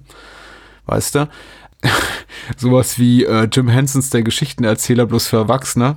Stimmt natürlich nicht, aber äh, wurde mir, glaube ich, so herangetragen, weil das war so ein Referenzpunkt, mit dem ich damals als 12-, 13-Jähriger mehr anfangen konnte. Wobei, The Storyteller ist super. Ich liebe diese Äh, Serie. ja, genau. Und die, die, die, die ging auch so schnell zu Ende, die konnte gar nicht schlecht werden. so. leider, leider. Ich habe die auch sehr geliebt früher. Und ich muss sagen, mittlerweile, also mittlerweile ist meine Bindung zu dem Film hier, zu dem hier intensiver geworden, aber vor allem ist meine Bindung hier zur alten Rod Serling Twilight Zone Serie intensiver geworden, weil Ja. die liebe ich wirklich und die gibt's immer mittlerweile Ja. in richtig, richtig schönen heimkinotauglichen Veröffentlichungen und Mhm. äh, es gibt tolle Bücher dazu und äh, ich, ich liebe einfach die Serie und ich mag den Film, möchte ich sagen. Kann ich total, kann ich total nachvollziehen. Also ähm, ich sagte ja gerade, die, die, ähm, die Rod Serling-Fassung äh, habe ich eben, ich glaube, ich habe sie auch noch durchaus mitbekommen, aber wir- ich bin mir nicht mal richtig sicher, aber es ist eben auch wirklich schwer, weil es gerade so wahnsinnig viele Sachen gab, ob es eben, was ich keine Ahnung, Science Fic- Fiction Theater Mhm. war oder ach, keine Ahnung, wie die alle hießen. Was ich natürlich nicht unerwähnt lassen möchte, ist, ist der, der, der Tower of Terror der Disneyland Ride, der basiert eben auf der Twilight Zone, weil der ist ziemlich klasse. Also wenn, wenn, wenn ich in Disneyland bin, dann muss der ganz dringend gefahren werden, einfach deswegen, weil sie eben, also Rod Serling quasi aus, aus einer alten Episode in ihre in, in, in das Set-Design des, des Rides halt gepackt haben und ein, ein, ein äh, wie sagt man, ein, ein Stimmenimitator Mhm. praktisch äh, engagiert haben, der, der dann eben so erzählt, dass man, dass man halt selber in einer Folge von der Twilight Zone wäre. Das ist ziemlich cool. Mhm. Und, ja. Also, ansonsten ist es ein Fallsimulator, der aber ziemlich genial ist. Wurscht, ich wollte es noch mal ganz kurz erwähnt haben. Ich mag die Twilight Zone auch sehr, sehr gerne. Und ich mag den Film auch sehr gerne. Ich glaube, er hat im Prinzip das Herz am rechten Fleck. Äh, funktioniert für mich ähnlich wie Creepshow als, als, als Hommage an etwas, was, was, was, die, was die vier Regisseure eben als, äh, als Kinder gerne mochten. Da, damit sind sie aufgewachsen und das wollten sie gerne mal wieder in irgendeiner Form auch für eine andere Generation bringen. Ich meine, Spielberg ist natürlich vorneweg in genau diesem, in dieser, in dieser Herangehensweise. Also ob das Indiana Jones ist, ob das Peter Pan ist, ob äh, äh, wirklich ziemlich, ziemlich egal, was er anfasst, es hat immer diesen komischen Nostalgie-Touch. Hm. Und da werden wir vermutlich gleich noch mal ein bisschen genauer drüber reden. Äh, aber John Landis natürlich ganz genauso, wenn man sich eben, was ich eben äh, äh, American Werewolf anguckt oder auch Schlock, wo wir ja schon mal gesprochen haben. Ja. Ähm, genau, jedenfalls, also ich, ich, kann, ich kann das total nachvollziehen. Äh, sie haben sich natürlich ein, ein, ein, ein Projekt gewählt, das eben nicht ganz so äh, verkommen ist Mhm. wie die EC Comics, ja, ähm, was eben auf einer ganz anderen Ebene funktioniert. Und das ist tatsächlich so ein Punkt, dass ich eben nicht nur die tonalen Unterschiede der Regisseure sehr, sehr deutlich erkennen kann, sondern dass ich eben mir auch durchaus so ein bisschen die Frage stelle, ob sie mit Ausnahme von George Miller, der eigentlich eben wirklich nichts anderes macht als, nur, als nur ein Update, genau, ob, ob, ob, ob sie wirklich so richtig verstanden haben, worum es eigentlich bei der Twilight Zone geht. Ah, Das klingt so ein bisschen abschätzig so.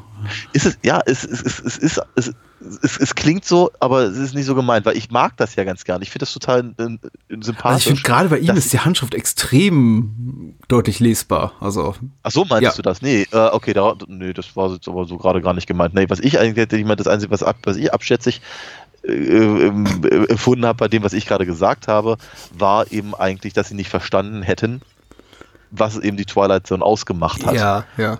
Das, das war, das, das, äh, da- das wäre der Punkt, über den ich mich unterhalten wollen würde. Nein, die, die, die George Miller-Episode ist grandios, die ist brillant. John Lithgow ist super, die, äh, das, das Kind ist creepy. ähm, boah, vor der hatte ich ja mehr Schutz als vor dem Gremlin da.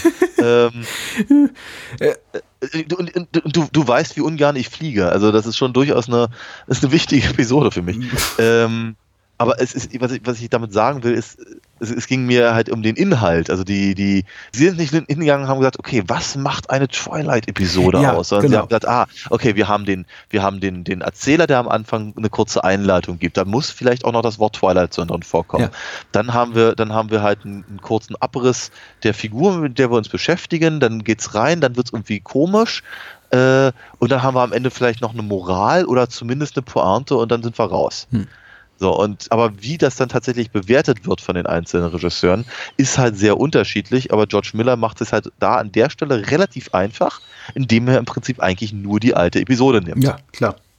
Und es ist auch so eine der, der Hallmark-Episoden für der Twilight Zone. Also wenn Klar. so sechs, sieben, acht legendäre Twilight Zone-Episoden aus der alten Serie, aus der alten Serie von äh, 59 bis 64 herbeizitiert werden, ist meistens äh, Time Enough at Last, der auch hier herbeizitiert wird, also im Twilight Zone The Movie. Äh, und, Ja. und aber eben auch Nightmare at 20.000 Feet wird da oft genannt, so als die Episoden, die man sofort assoziiert mit diesem Format. Während die anderen wo- Episoden Ja, na, na. Also It's a Good Life ist auch durchaus Ja. eine klassische Episode. Also. Ja, ja, ja, klar. Also ich meine, wenn es jetzt hier nur um Name-Dropping ginge, also irgendwie Episoden dabei zu zitieren, dann könnte ich noch weitere 10, 15, 20 wahrscheinlich meisterhafte Episoden nennen. Aber Ja. das sind so vielleicht die Titel, von denen ich, also ich lese jetzt auch wieder hier nur Kaffeesatz, die, die, an, an die die meisten Menschen denken, wenn sie nur wirklich ganz sporadisch mal in die Twilight Zone reingeguckt haben oder davon gehört haben. Jeder, jeder, äh, selbst Menschen, die den Paten nicht gesehen haben, wissen, dass da irgendwann ein Pferdekopf im Bett liegt. Das wollte ich damit sagen. Und dass äh, irgendwann in The Twilight Zone mal ein Gremlin auf dem Flugzeug sitzt. Aber vielleicht stimmt das auch alles nicht. Moonshade schreibt auch zu Unheimliche Schattenlichter, so heißt der Film hierzulande, weil mit Twilight Zone konnte ja keiner was anfangen, wie ich gerade erzählte. Also zumindest der junge Patrick nicht. Ähm, deswegen schreibt Moonshade hier Filmanthologie in vier Episoden mit Rahmenhandlung, die sich an der berühmten Fernsehserie The Twilight Zone orientiert. Alle dargestellten Episoden sind Nachdrehs ehemaliger TV-Episoden. Nein.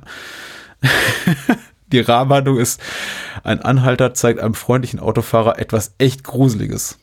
Gespielt von äh, Albert Brooks und Dan Aykroyd. Also Dan Aykroyd spielt den Anhalter und Albert Brooks den Fahrer. Aber die sitzen bereits beide im, im, im Auto. Und ich war mir jetzt auch nicht so sicher, dass der Anhalter ist, ob das so klar wird. Ja, eigentlich nicht. Nein. Also außer, außer der eine Satz, irgendwie, wenn, wenn sie sagen, oh, da müssten wir uns ja unterhalten, ach, das haben wir doch schon. Ja. Ich, ich weiß, wo du herkommst. Genau, sie konnten, sie hätten sich jetzt auch an so einem Sextreff im Klo an einer Autobahnhaltestelle treffen können. Ja, ja. Autobahnparkplatz. Ja, Wo sich eben Dan Aykroyd und Albert Brooks so treffen. natürlich. Oder, oder von, von mir aus, keine Ahnung, Mitfahrzentrale oder, ach, keine Ahnung. Also es ist, es ist, nee, ich, ich, will- ja. Entschuldigung. Du bist doof. Wie bist du doof. Was, was ist denn da? Ich habe dir mal einen Sextreff-Witz reinschmeißen, du kommst mit, mit Mitfahrzentrale. Ja, mit dir, mit dir kann man nirgendwo hingehen und nur zweimal, um das zweite Mal sich für dich zu entschuldigen. Ähm, möchtest du über den Prolog sprechen? Nein. Time Out. Ein rassistischer Vertreter, der über farbige Juden und Asiaten wettert, sieht sich plötzlich vor den Zielen, von den Zielen seines Hasses verfolgt. Und das ist auch gleich die erste Geschichte, die eben nicht auf einer Original Twilight Zone Ja. Geschichte beruht, sondern auf einem Drehbuch von John Landis. Und was Mhm. meinst du so dazu? Ich finde ich find sie relativ heavy-handed. Mhm. Äh, ganz abgesehen davon, dass ich mich sehr gefreut habe, einen sehr jungen John LaRoquette zu sehen. Als einer von den, von den Kuckucksklan-Schergen. Ah, ja, stimmt. Das fand ich ganz, ganz drollig. Aber ähm, es ist, ich möchte John Landis gerne zugestehen, dass er das Richtige wollte. Mhm. Ähm, aber ich, es, es, es wirkt auf mich wie eine relativ, na, so eine, so eine, so eine belanglose 80er-Nummer. Wenn, wenn nichts einfällt, dann, dann wird einer irgendwie in der, in der, in der Zeit irgendwie zu den Nazis zurückgeschoben halt. Und so. Ja. Das ist so, ach, ja, fand ich, fand ich, fand ich leider nicht ganz so, ganz so spannend. Auch, auch weil, weil ich irgendwie das Gefühl hatte, so wirklich die interessanten Fragen, also warum, warum, die werden halt nicht erklärt, sondern im Prinzip weidet sich halt die Geschichte einfach nur daran, dass, ein, dass, dass, dass der eklige Rassist halt mehr oder weniger seine eigene Medizin zu sch schmecken bekommt und, und so, das fand ich, fand ich schwierig. Wenn er was, Äh, was, ja, was, also ni- ni- nicht, nicht nur die Frage, okay, was soll, was, was soll die Figur daraus lernen, sondern eben auch, was soll ich daraus lernen als, als, als, als, äh, als Zuschauer. So- Soll ich, soll ich, soll ich, soll ich, äh, also erwartet John Landis, dass ich sage, ja geil, der, der, der, der, der, der alte Nazi kriegt jetzt auf die, kriegt jetzt auf die Fresse? Oder ähm, soll ich, soll ich sagen, uh, der hätte mal lieber besser aufpassen sollen, weil ne, jeder kann dran sein? Oder ich werde jetzt irgendwie netter zu meinem jüdischen Nachbarn sein? Was, was erwartet John Landis von mir hier an der Stelle? Weil das Ding kommt ja schon daher wie eine, wie ein, ein, eine, eine Moral Geschichte. Ja. Und ich finde sie, ich finde sie, ich finde sie durchaus effektvoll, muss ich ganz ehrlich sagen. Also ich, ich dachte so bei mir zwischendurch, ist schon ganz praktisch, drei Sprachen zu sprechen, mindestens. Mhm. Aber wenn ich jetzt mir vorstelle, ich bin halt irgendein x-beliebiger amerikanischer Zuschauer im Jahre 82 oder 83 und ich weiß nicht, was die Deutschen sich da erzählen ich weiß nicht, was die französische Mutter da äh, äh, aus dem Fenster ruft ähm, und bin halt im Prinzip in der, in der, in der Situation, wie, Haupt, wie halt auch der Protagonist jetzt eben einfach nicht zu verstehen, was um ihn rum passiert, dann wird die Sache vielleicht auch schon wieder anders. Und so, aber wa wa warum, warum wird er, also, okay, wa warum die Nazis ihn für einen Juden halten, okay, das ist einigermaßen, das ist, kann man vielleicht sogar noch gewisserweise nachvollziehen. Aber warum, warum die anderen ihn eben als, als, als Schwarzen sehen oder eben als äh, Vietnamesen, wird eben aus der Geschichte so nicht klar, außer dass er halt in die Twilight Zone getreten ist. Und nochmal die Frage, was. Ja, ja, ja. Ja, Oh, guter war's. Punkt. Ja, man hätte das tatsächlich nochmal visualisieren können. Es ergibt sich aus dem Kontext. Ich meine, wir als Zuschauer werden ja da nicht hängen gelassen. Du hast recht, wenn man das sieht. Und äh, wir haben eben diese Situation, wie die äh, amerikanischen Militärs ihm da entgegentreten im vietnamesischen Dschungel und, schrei äh, und quasi schreien, hier, das ist einer von ihnen. Und wir sehen ihn dann etwas sagen in einer unverständlichen Sprache auf Vietnamesisch und wissen dann eben, aha, okay, offenbar ist er in deren Wahrnehmung nicht er, der er glaubt zu sein. Oder ich weiß gar nicht, ob ich den Satz Ja. jetzt erfolgreich zu Ende gebracht habe. Aber wir, hab- wir genau, wir können es uns erschließen, was da vor sich geht. Man hätte es aber einfach raffinierter im Sinne von Show, Don't Tell äh, kommunizieren können an den Zuschauer. Vielleicht in, in, Klar. in Form einer Spiegelung oder äh, Ja, ja, dass ja. er in den Spiegel blickt an irgendeiner Stelle. Also einfach ins Wasser blickt und dort sein Spiegelbild sieht. Und, Wie bei Quantum Break. ja, genau. Äh, Qu- Quantum Leap, meine ich. Quantum Leap, Leap, ja. ja. Ja, Aber Break war das Spiel. ich, ich wollte kurz zurück zu dem, was zum Anfang sagt. Bill, also der hier von Vic Morrow gespielt wird, ist dieser Rassist und Antisemit, aber der ist eben in meiner Wahrnehmung kein Rassist oder Judenfeind aus Überzeugung, weil er einen konkreten Grund hat, sondern einfach, weil er ein Arschloch ist.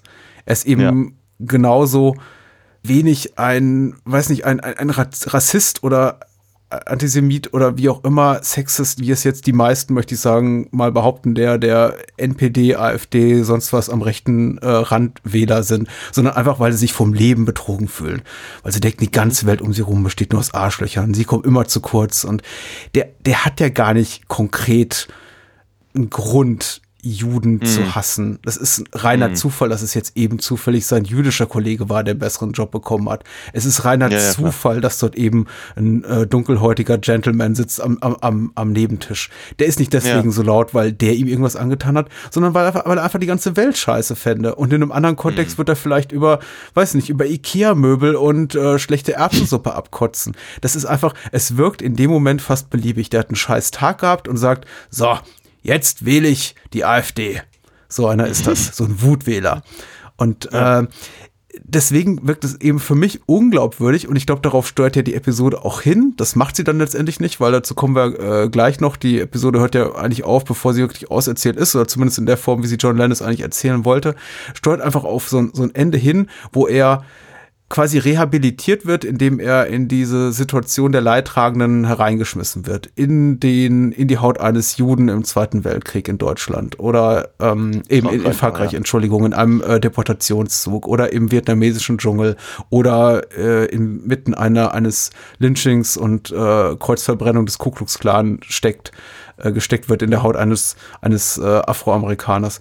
Aber äh, da, daher rührt nicht sein Zorn. Das ist, äh, Ja. das ist, es ist unglaubwürdig für mich, dass jemand dadurch eben sein Gewissen quasi wiederfindet, indem er sagt so, ach darüber, äh, das habe ich ja all die Jahre nicht begriffen. Jetzt kapiere ich es ja doch. Äh, Ja, äh, die, ja. äh, die Juden haben ja meinen Zorn ja gar nicht, ga- gar nicht verdient. Ich glaube, soweit denkt Bill gar nicht. Bill ist ein blöder. Proll, ein Säufer Natürlich. und ein, ein Loser.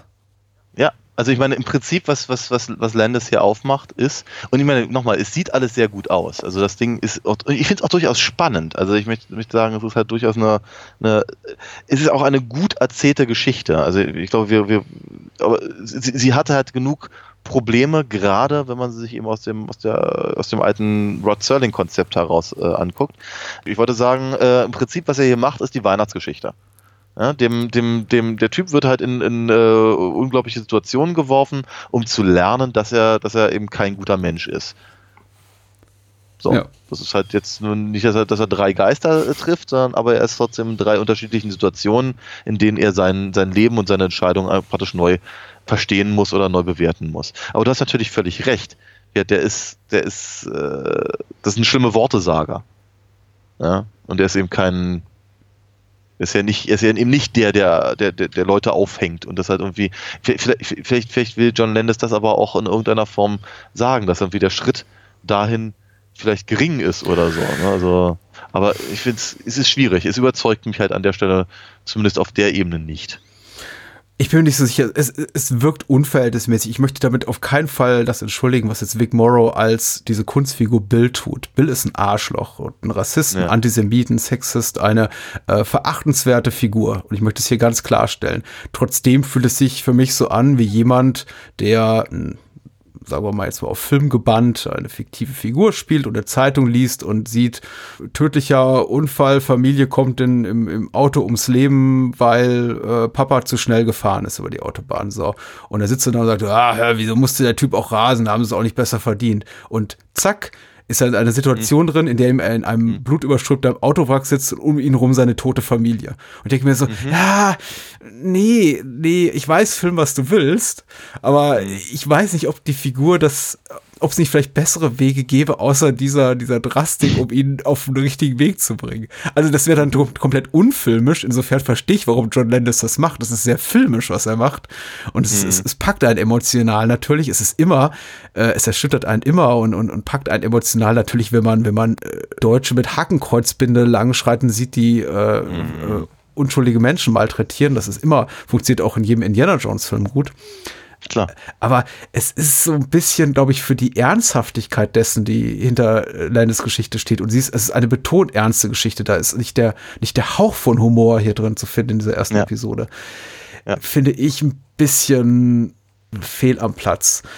Ich kann es auch nicht besser umschreiben. Ich hätte mir da ein bisschen etwas nuancierteres gewünscht. Aber ich meine, wir befinden uns in Twilight Zone, der Film. Vielleicht ist es auch hier. Na, vor allem befinden wir uns, und ich glaube, das ist vielleicht, vielleicht viel wichtigerer Punkt, wir befinden uns eben auch Anfang der 80er. Ja.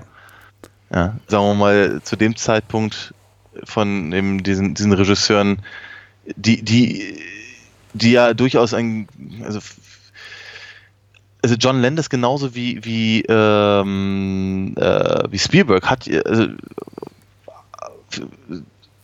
ein gewisses Faszinosum, ja, wird ja, ein, ein persönliches wird ja befriedigt durch solche Sachen, wie auch eben zum Beispiel, keine Ahnung, diese, diese, diese, diese Nazi-Werwölfe äh, in, in American Werewolf in London. Ja.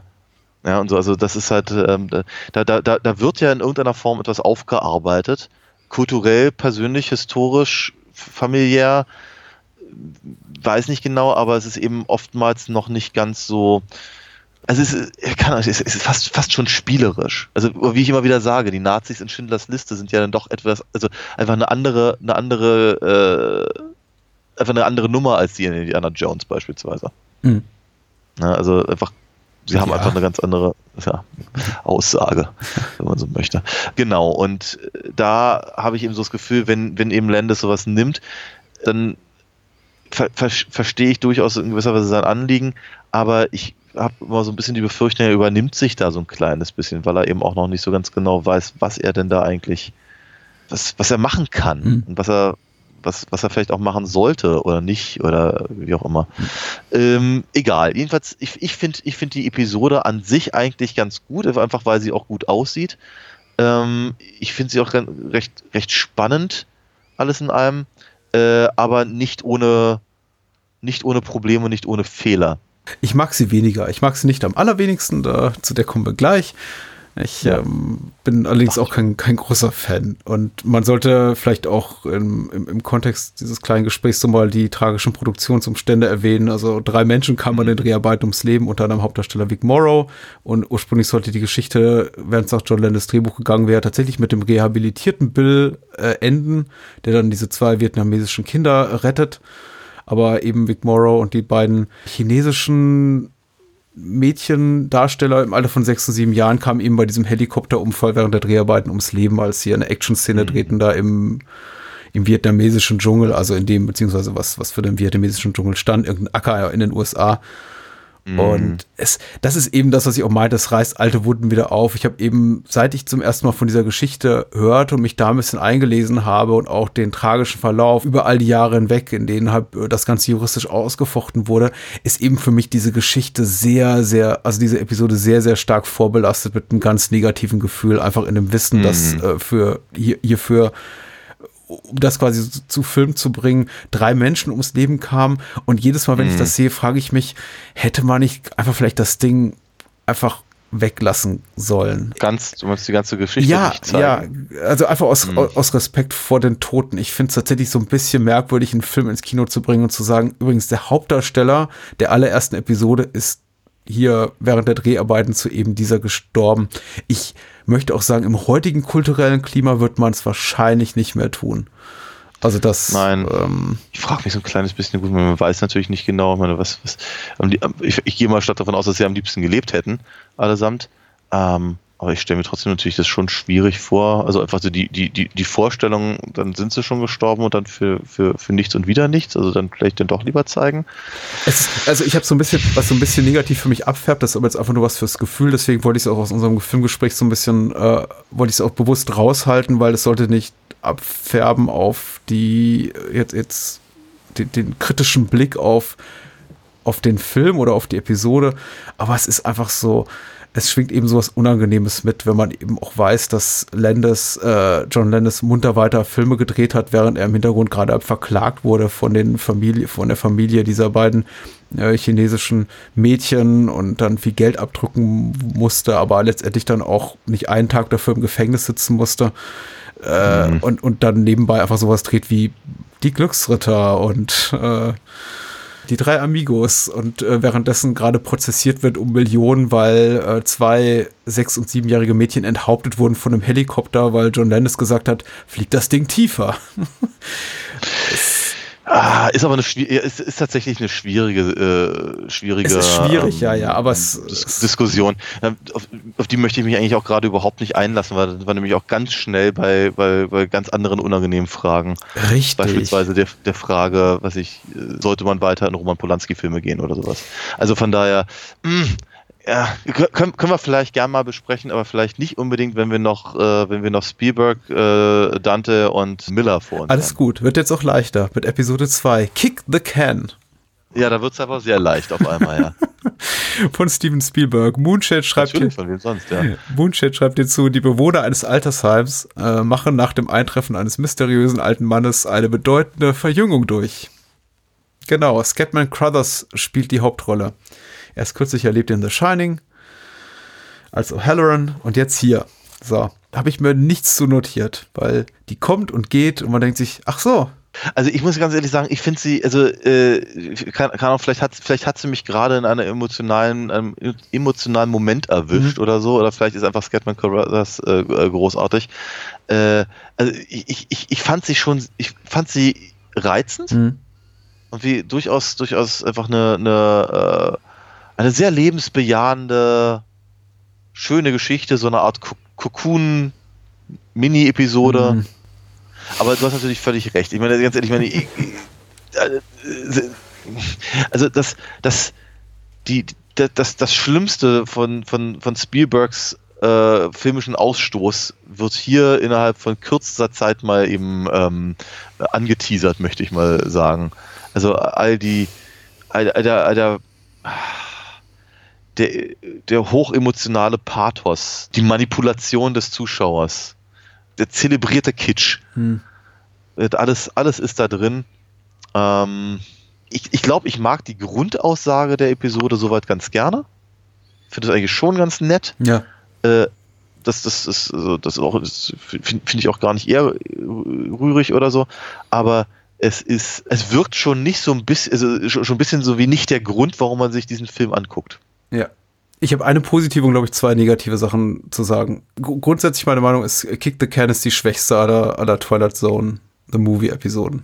Die, ähm, die ich tatsächlich authentisch schlecht finde. Also eher schlecht als gut, möchte ich sagen. Nicht, nicht Hanebüchen schlecht im Sinne von gucke ich nie wieder, ist eine Beleidigung fürs Auge. Dafür ist es zu gut gemacht.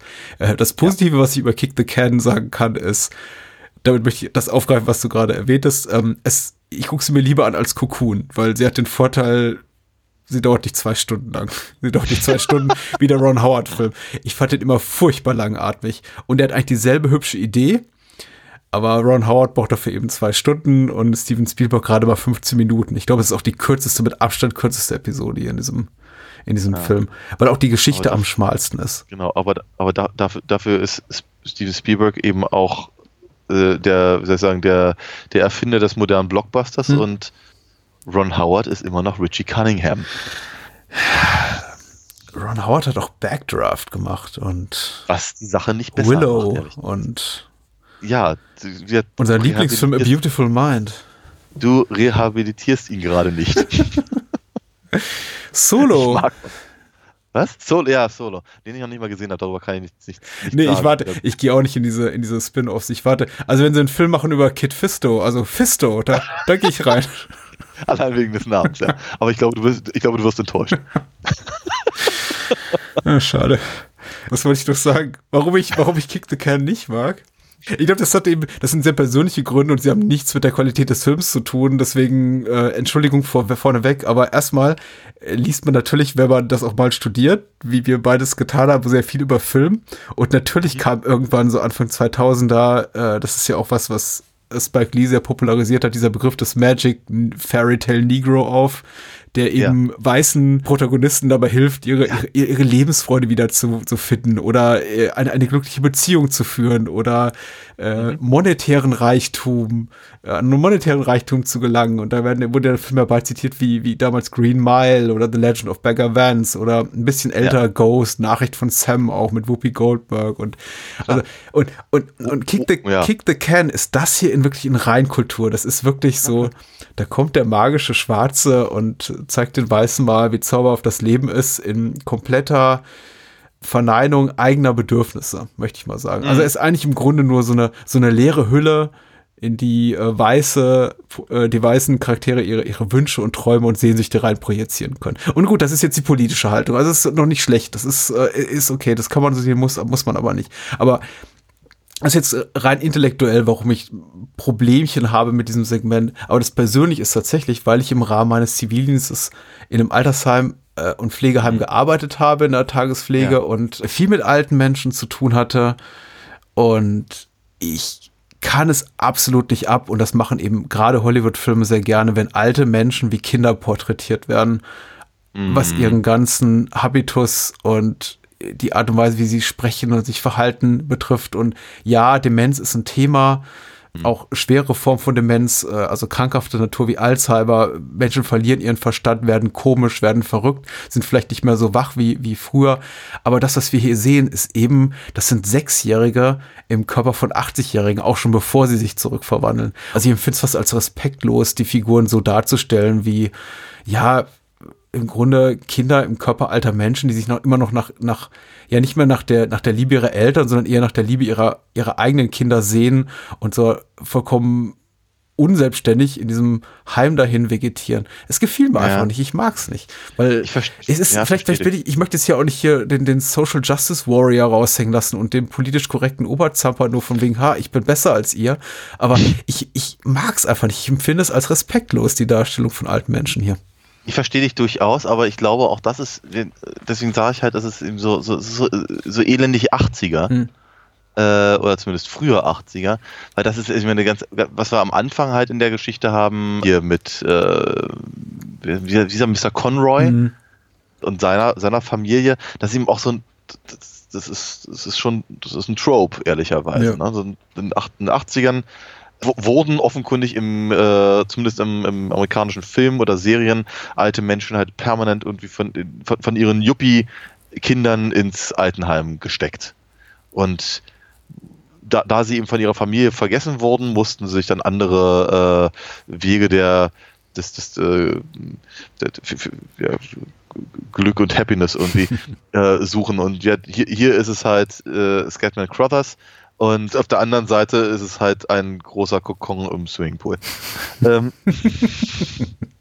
also, wie gesagt, aber das ist halt so ein, das ist halt so ein, so ein, so, so, so ein Ding. Einfach, einfach so, so, so, so, so schnelle Markierungen, um halt dann ganz genau zu zeigen, aha, in dem und dem Umfeld befinden wir uns jetzt. Ja. Ne? Äh, ja.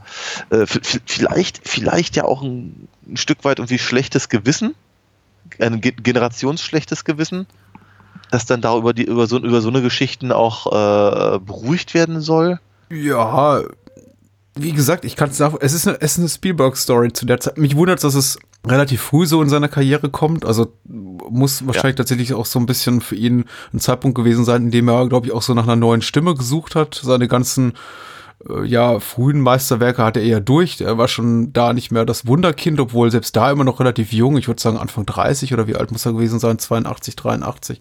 Aber er war eben Ja. schon so in dieser Rolle, plötzlich so in dieser Mentorenrolle, in der er dann plötzlich hab, äh, Sachen wie, wie äh, Poltergeist und, und Gremlins und dergleichen produziert hat für andere und äh, jetzt plötzlich schon so wie äh, als Vaterfigur für Filmemacher galt, die vielleicht gerade mal drei, vier Jahre jünger waren als er, wie Joe Dante zum Beispiel.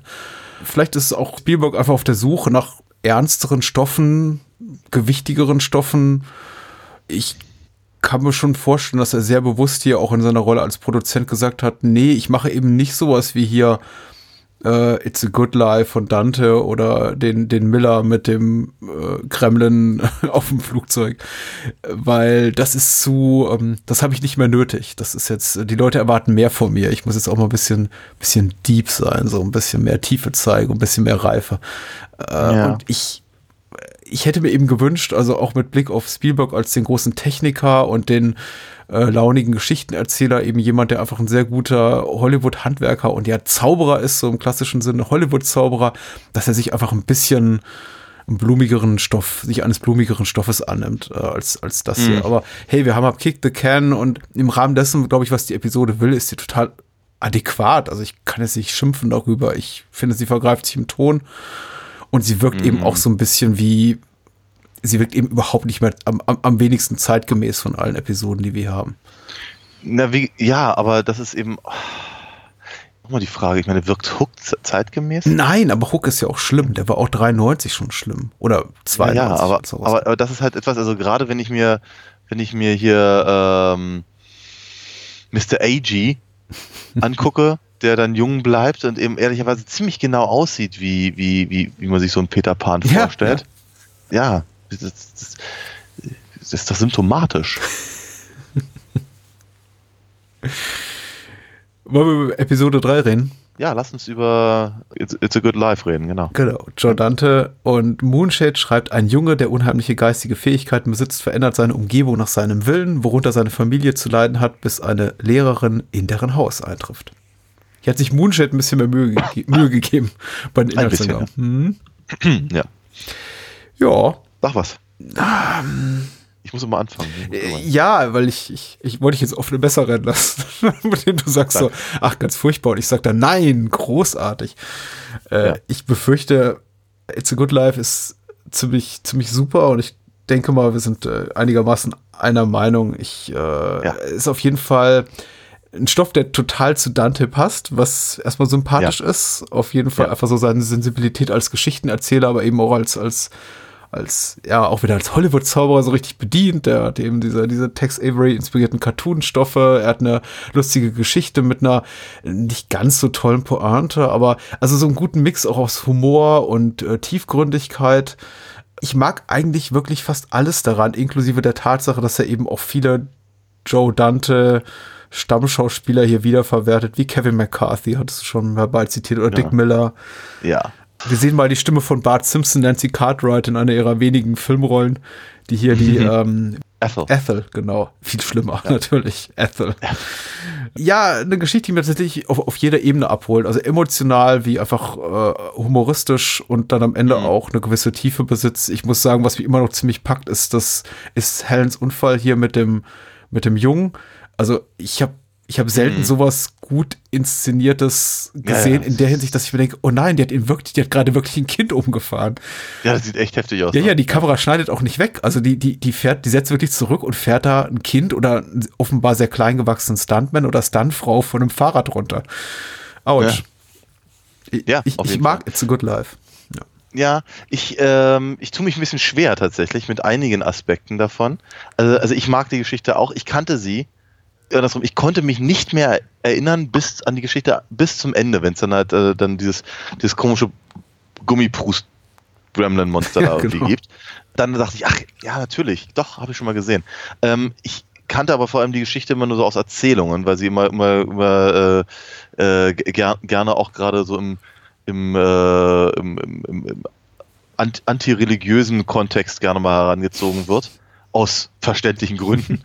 ähm, genau, und äh, die, die halt dann auch jetzt mal so zu sehen, hat, hatte mir auch wirklich viel, viel Freude gemacht, weil sie, sie ist eben auch wirklich gut. Sie ist, sie ist creepy und wird, ach, Kevin McCarthy, ich könnte den ja wie dauerhaft knutschen, den Mann. Es, ich finde ihn, ich finde den ja so großartig.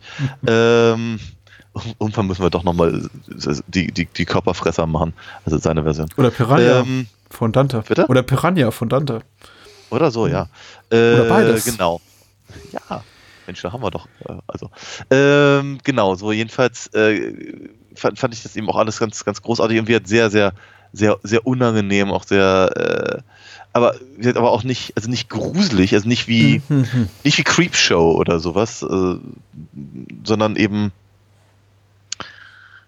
eine, eine, so eine unheilvolle Grundstimmung, möchte ich es mal nennen. Ja. Und äh, sehr, sehr, sehr gut. Und ja, natürlich, ja, du hast völlig recht in allem, was du sagst.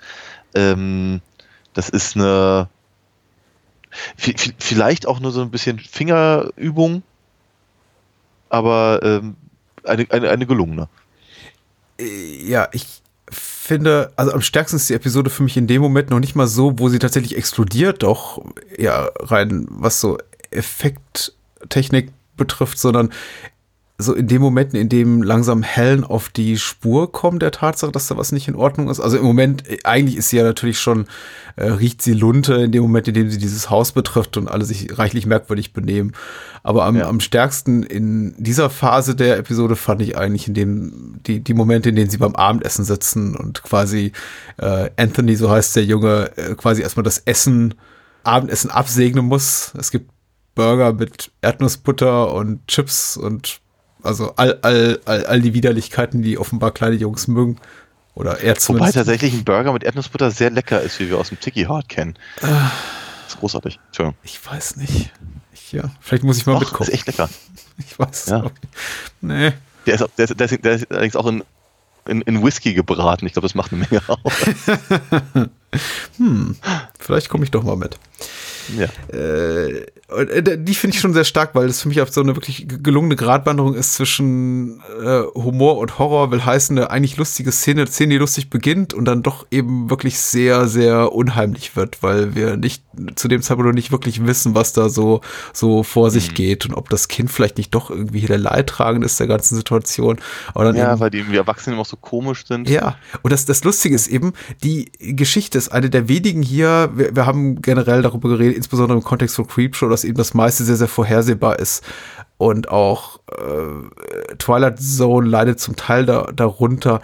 Ich finde, It's a Good Life hat, als ich den Film zum ersten Mal sah, also das will vielleicht nicht viel heißen, weil ich war da damals 12, 13, komplett meine Erwartungen untergraben, unterlaufen, weil ich natürlich davon ausgehe, dass die Erwachsenen die Bösen sind.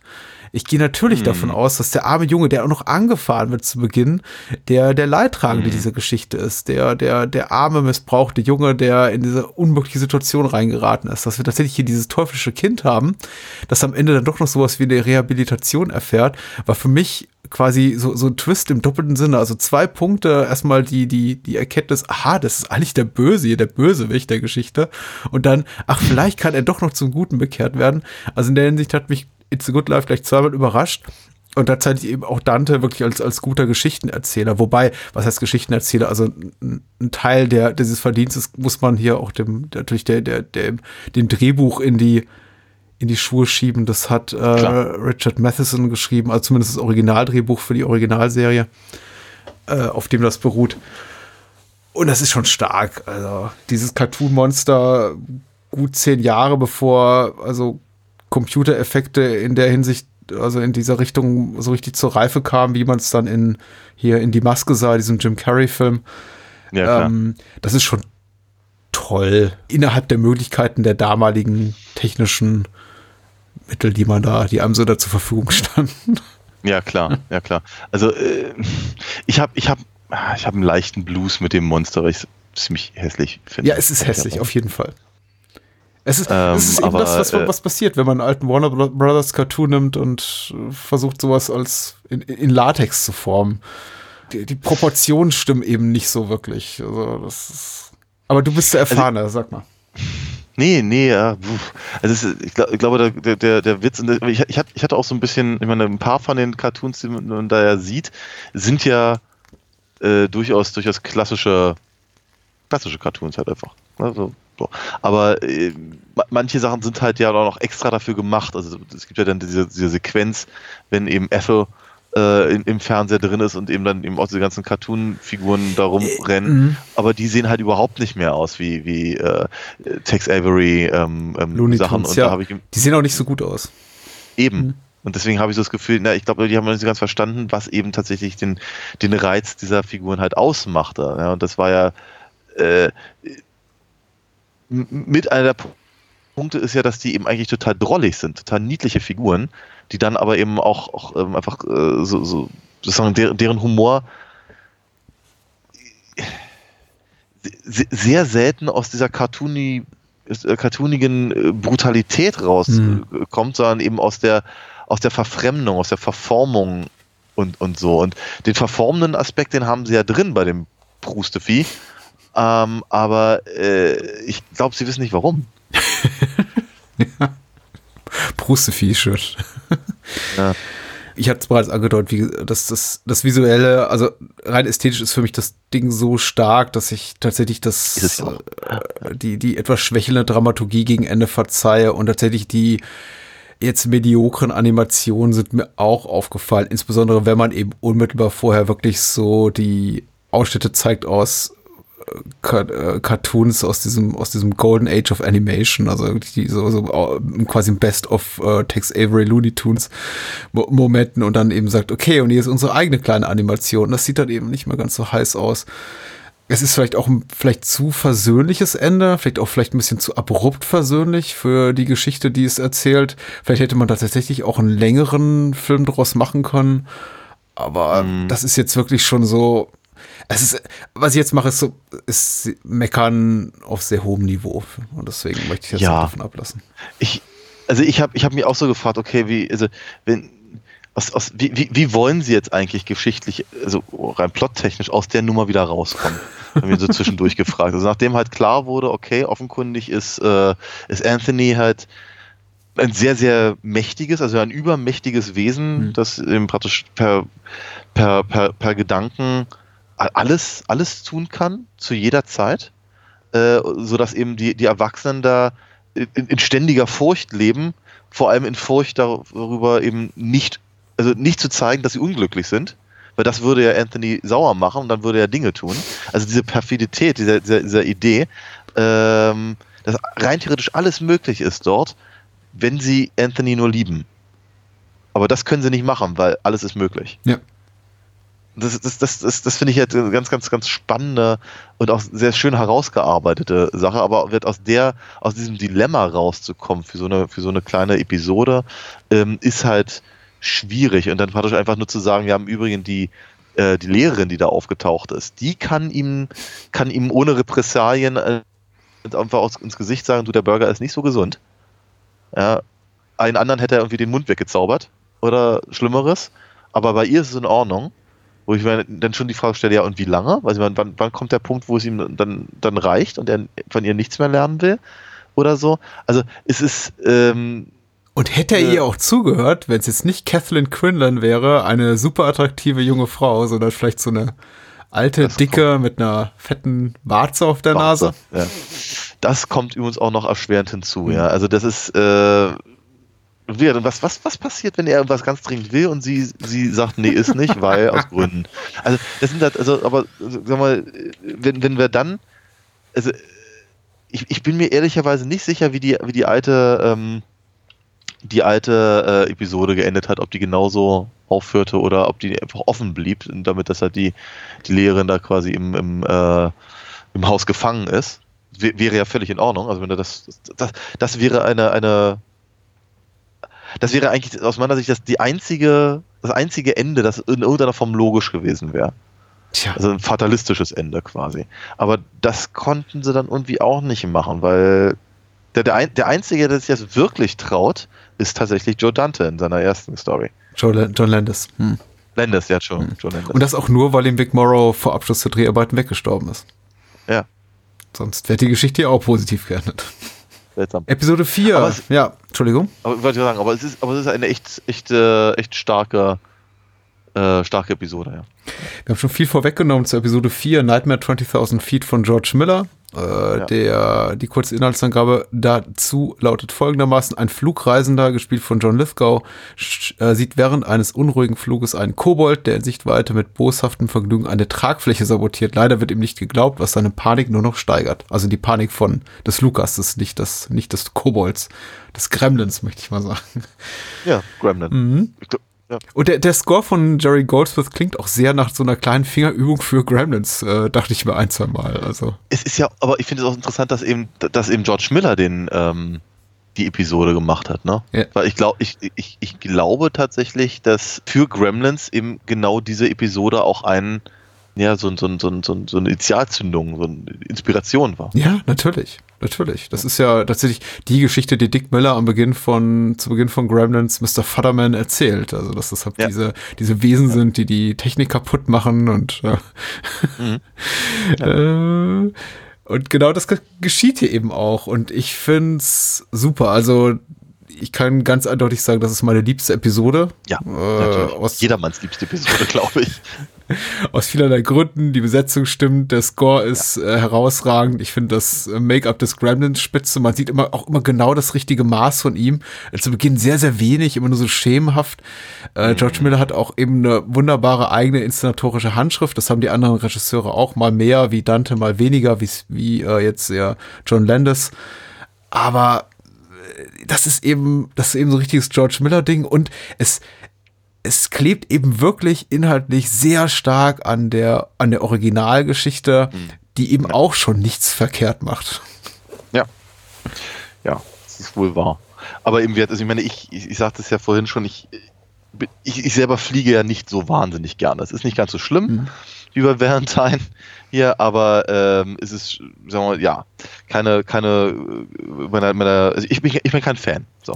Und ähm, genau, jedenfalls, äh, äh, ga- ich, ich, ich kann das halt total nachvollziehen, wie, wie halt ähm, John Lithgows äh, Figur äh, in Panik schiebt, sie versucht selber zu beruhigen, dann irgendwie versucht an was anderes zu denken, sich umdreht und dann,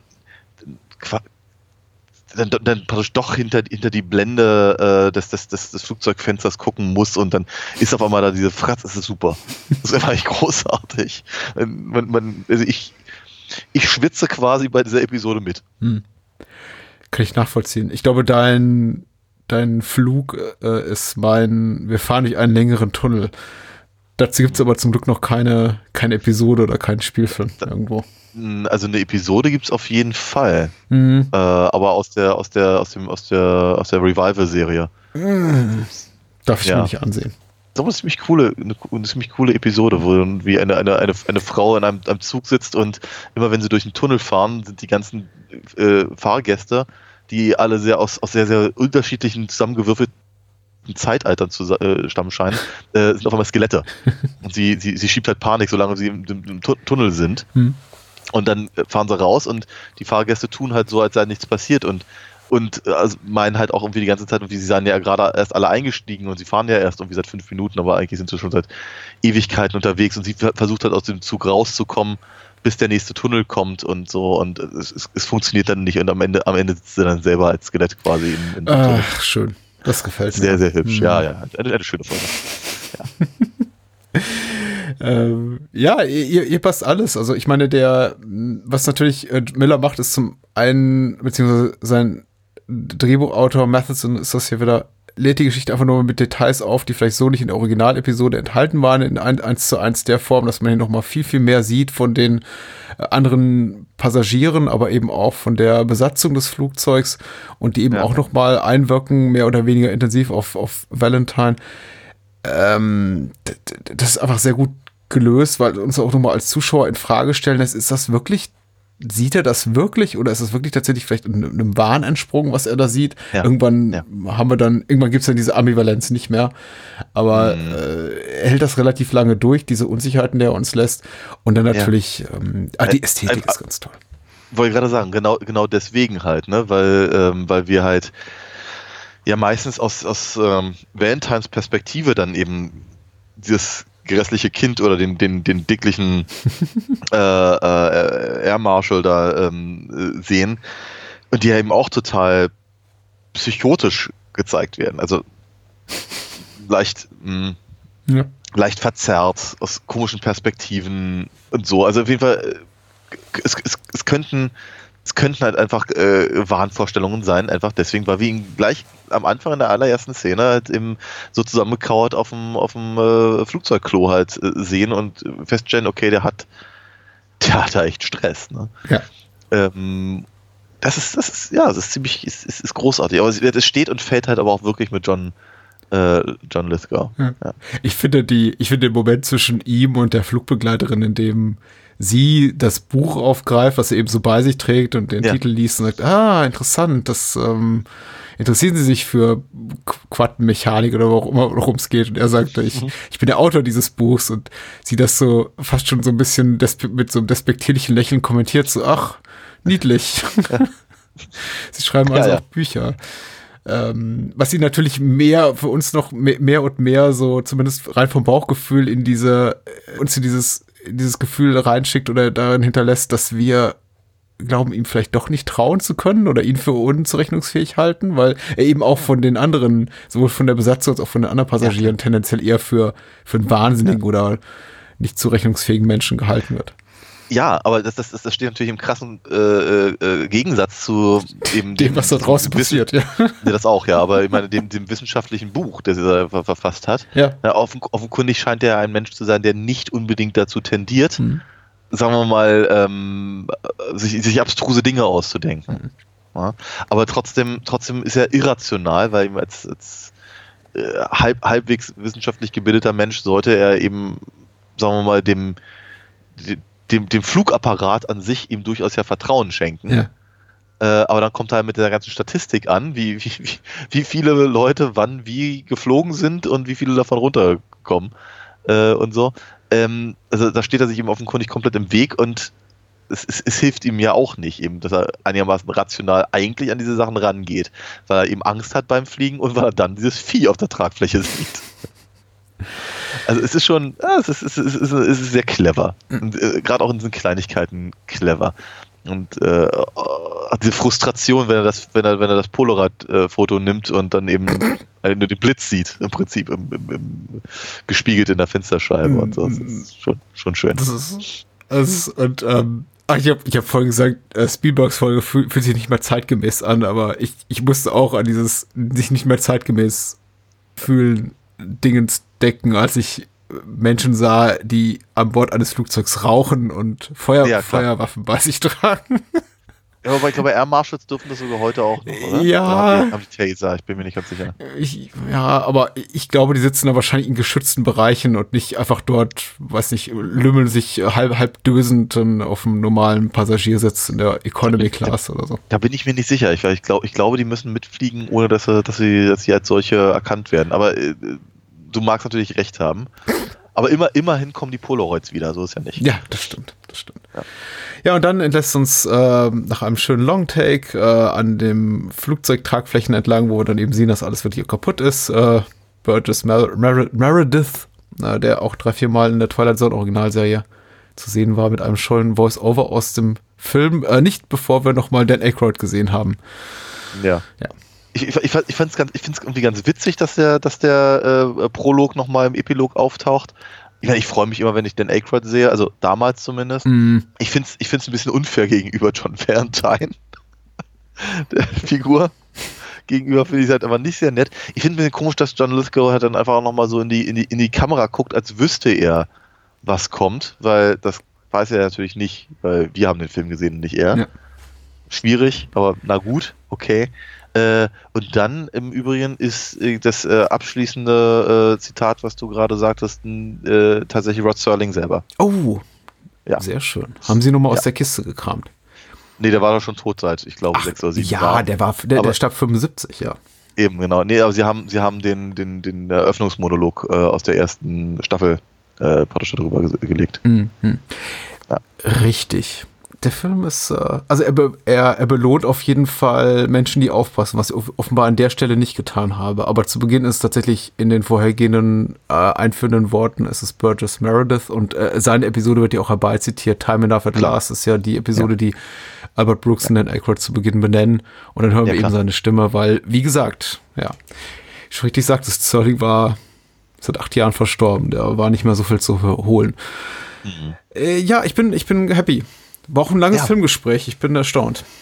Ja, auf jeden Fall. Also ich, um, um abschließend noch mal kurz zu sagen, ich mag den Twilight Zone Film schon ganz gerne. Mhm. Ich habe mich, ich habe mich wirklich über beide Filme jetzt wirklich massiv gefreut, hatte wirklich viel, viel, viel, viel Spaß dabei, auch mit dir darüber zu reden. Der Twilight Zone Film ist bei weitem nicht perfekt, aber ich, ich hatte es vor, vorhin schon mal gesagt, ich glaube schon, dass sie da einfach das, das Richtige wollten und ich meine, hätten sie das tatsächlich nicht gemacht, äh, hätten wir eben nicht zum Beispiel das Revival gehabt in den, in den 80ern, äh, vermutlich basierend darauf dann eben auch nicht die ganzen anderen Sachen wie Outer Limits hatte ich ja vorhin schon mal gesagt äh, und, und, und äh, verschiedene andere Anthologieserien, die dann eben Ende der 80er wieder rauskamen und noch bis weit rein in die 90er liefen. Vermutlich hätten wir auch nicht den, den, den Ride in Disneyland, den ich vorhin erwähnt habe. ja, und ansonsten würden uns vermutlich nur die alten Schwarz-Weiß-Reruns ähm, begleiten. Ja, Ich finde das schon ganz, ich finde das schon ganz gut. Also die, die Twilight Zone sollte meiner Meinung nach nicht in Vergessenheit geraten. au- auf keinen Fall, auf keinen Fall. Ich glaube, es gibt jetzt 2019 eine neue Fassung. Äh, bin gespannt. Und ich bin ebenso gespannt auf nächste Woche. Was machen wir denn da? Wir machen mal was ganz Aktuelles. Wir gehen nämlich ins Kino, beziehungsweise reden über einen aktuellen Kinofilm. Ein Film, der letztes Jahr schon auf diversen Festivals lief, allem voran den äh, Fantasy Filmfest Nächten. Und äh, der jetzt nochmal, glaube ich, regulär im, äh, von Dropout Cinema, dem Verleih, ins Kino kommt. Wir reden über Tillmann Spenglers Loose. Und das ist ganz spannend.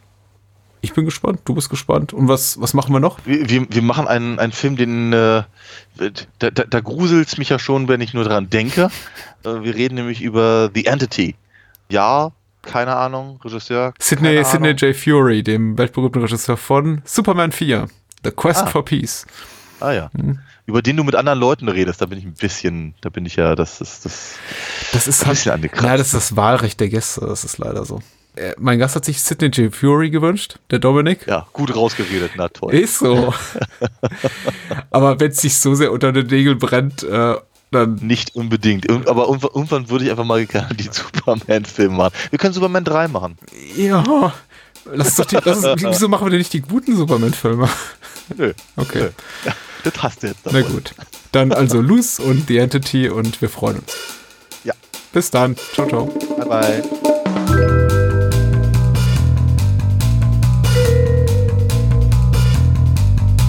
Das war's.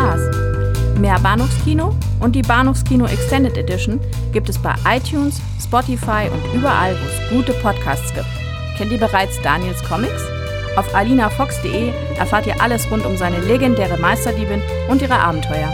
Und denkt bitte daran, eure Unterstützung durch eine Patreon-Patenschaft oder PayPal-Spende sichert diesem Podcast das Überleben. Unter bahnhofskino.com findet ihr alle Möglichkeiten, uns unter die Arme zu greifen. Vielen Dank fürs Zuhören und adios.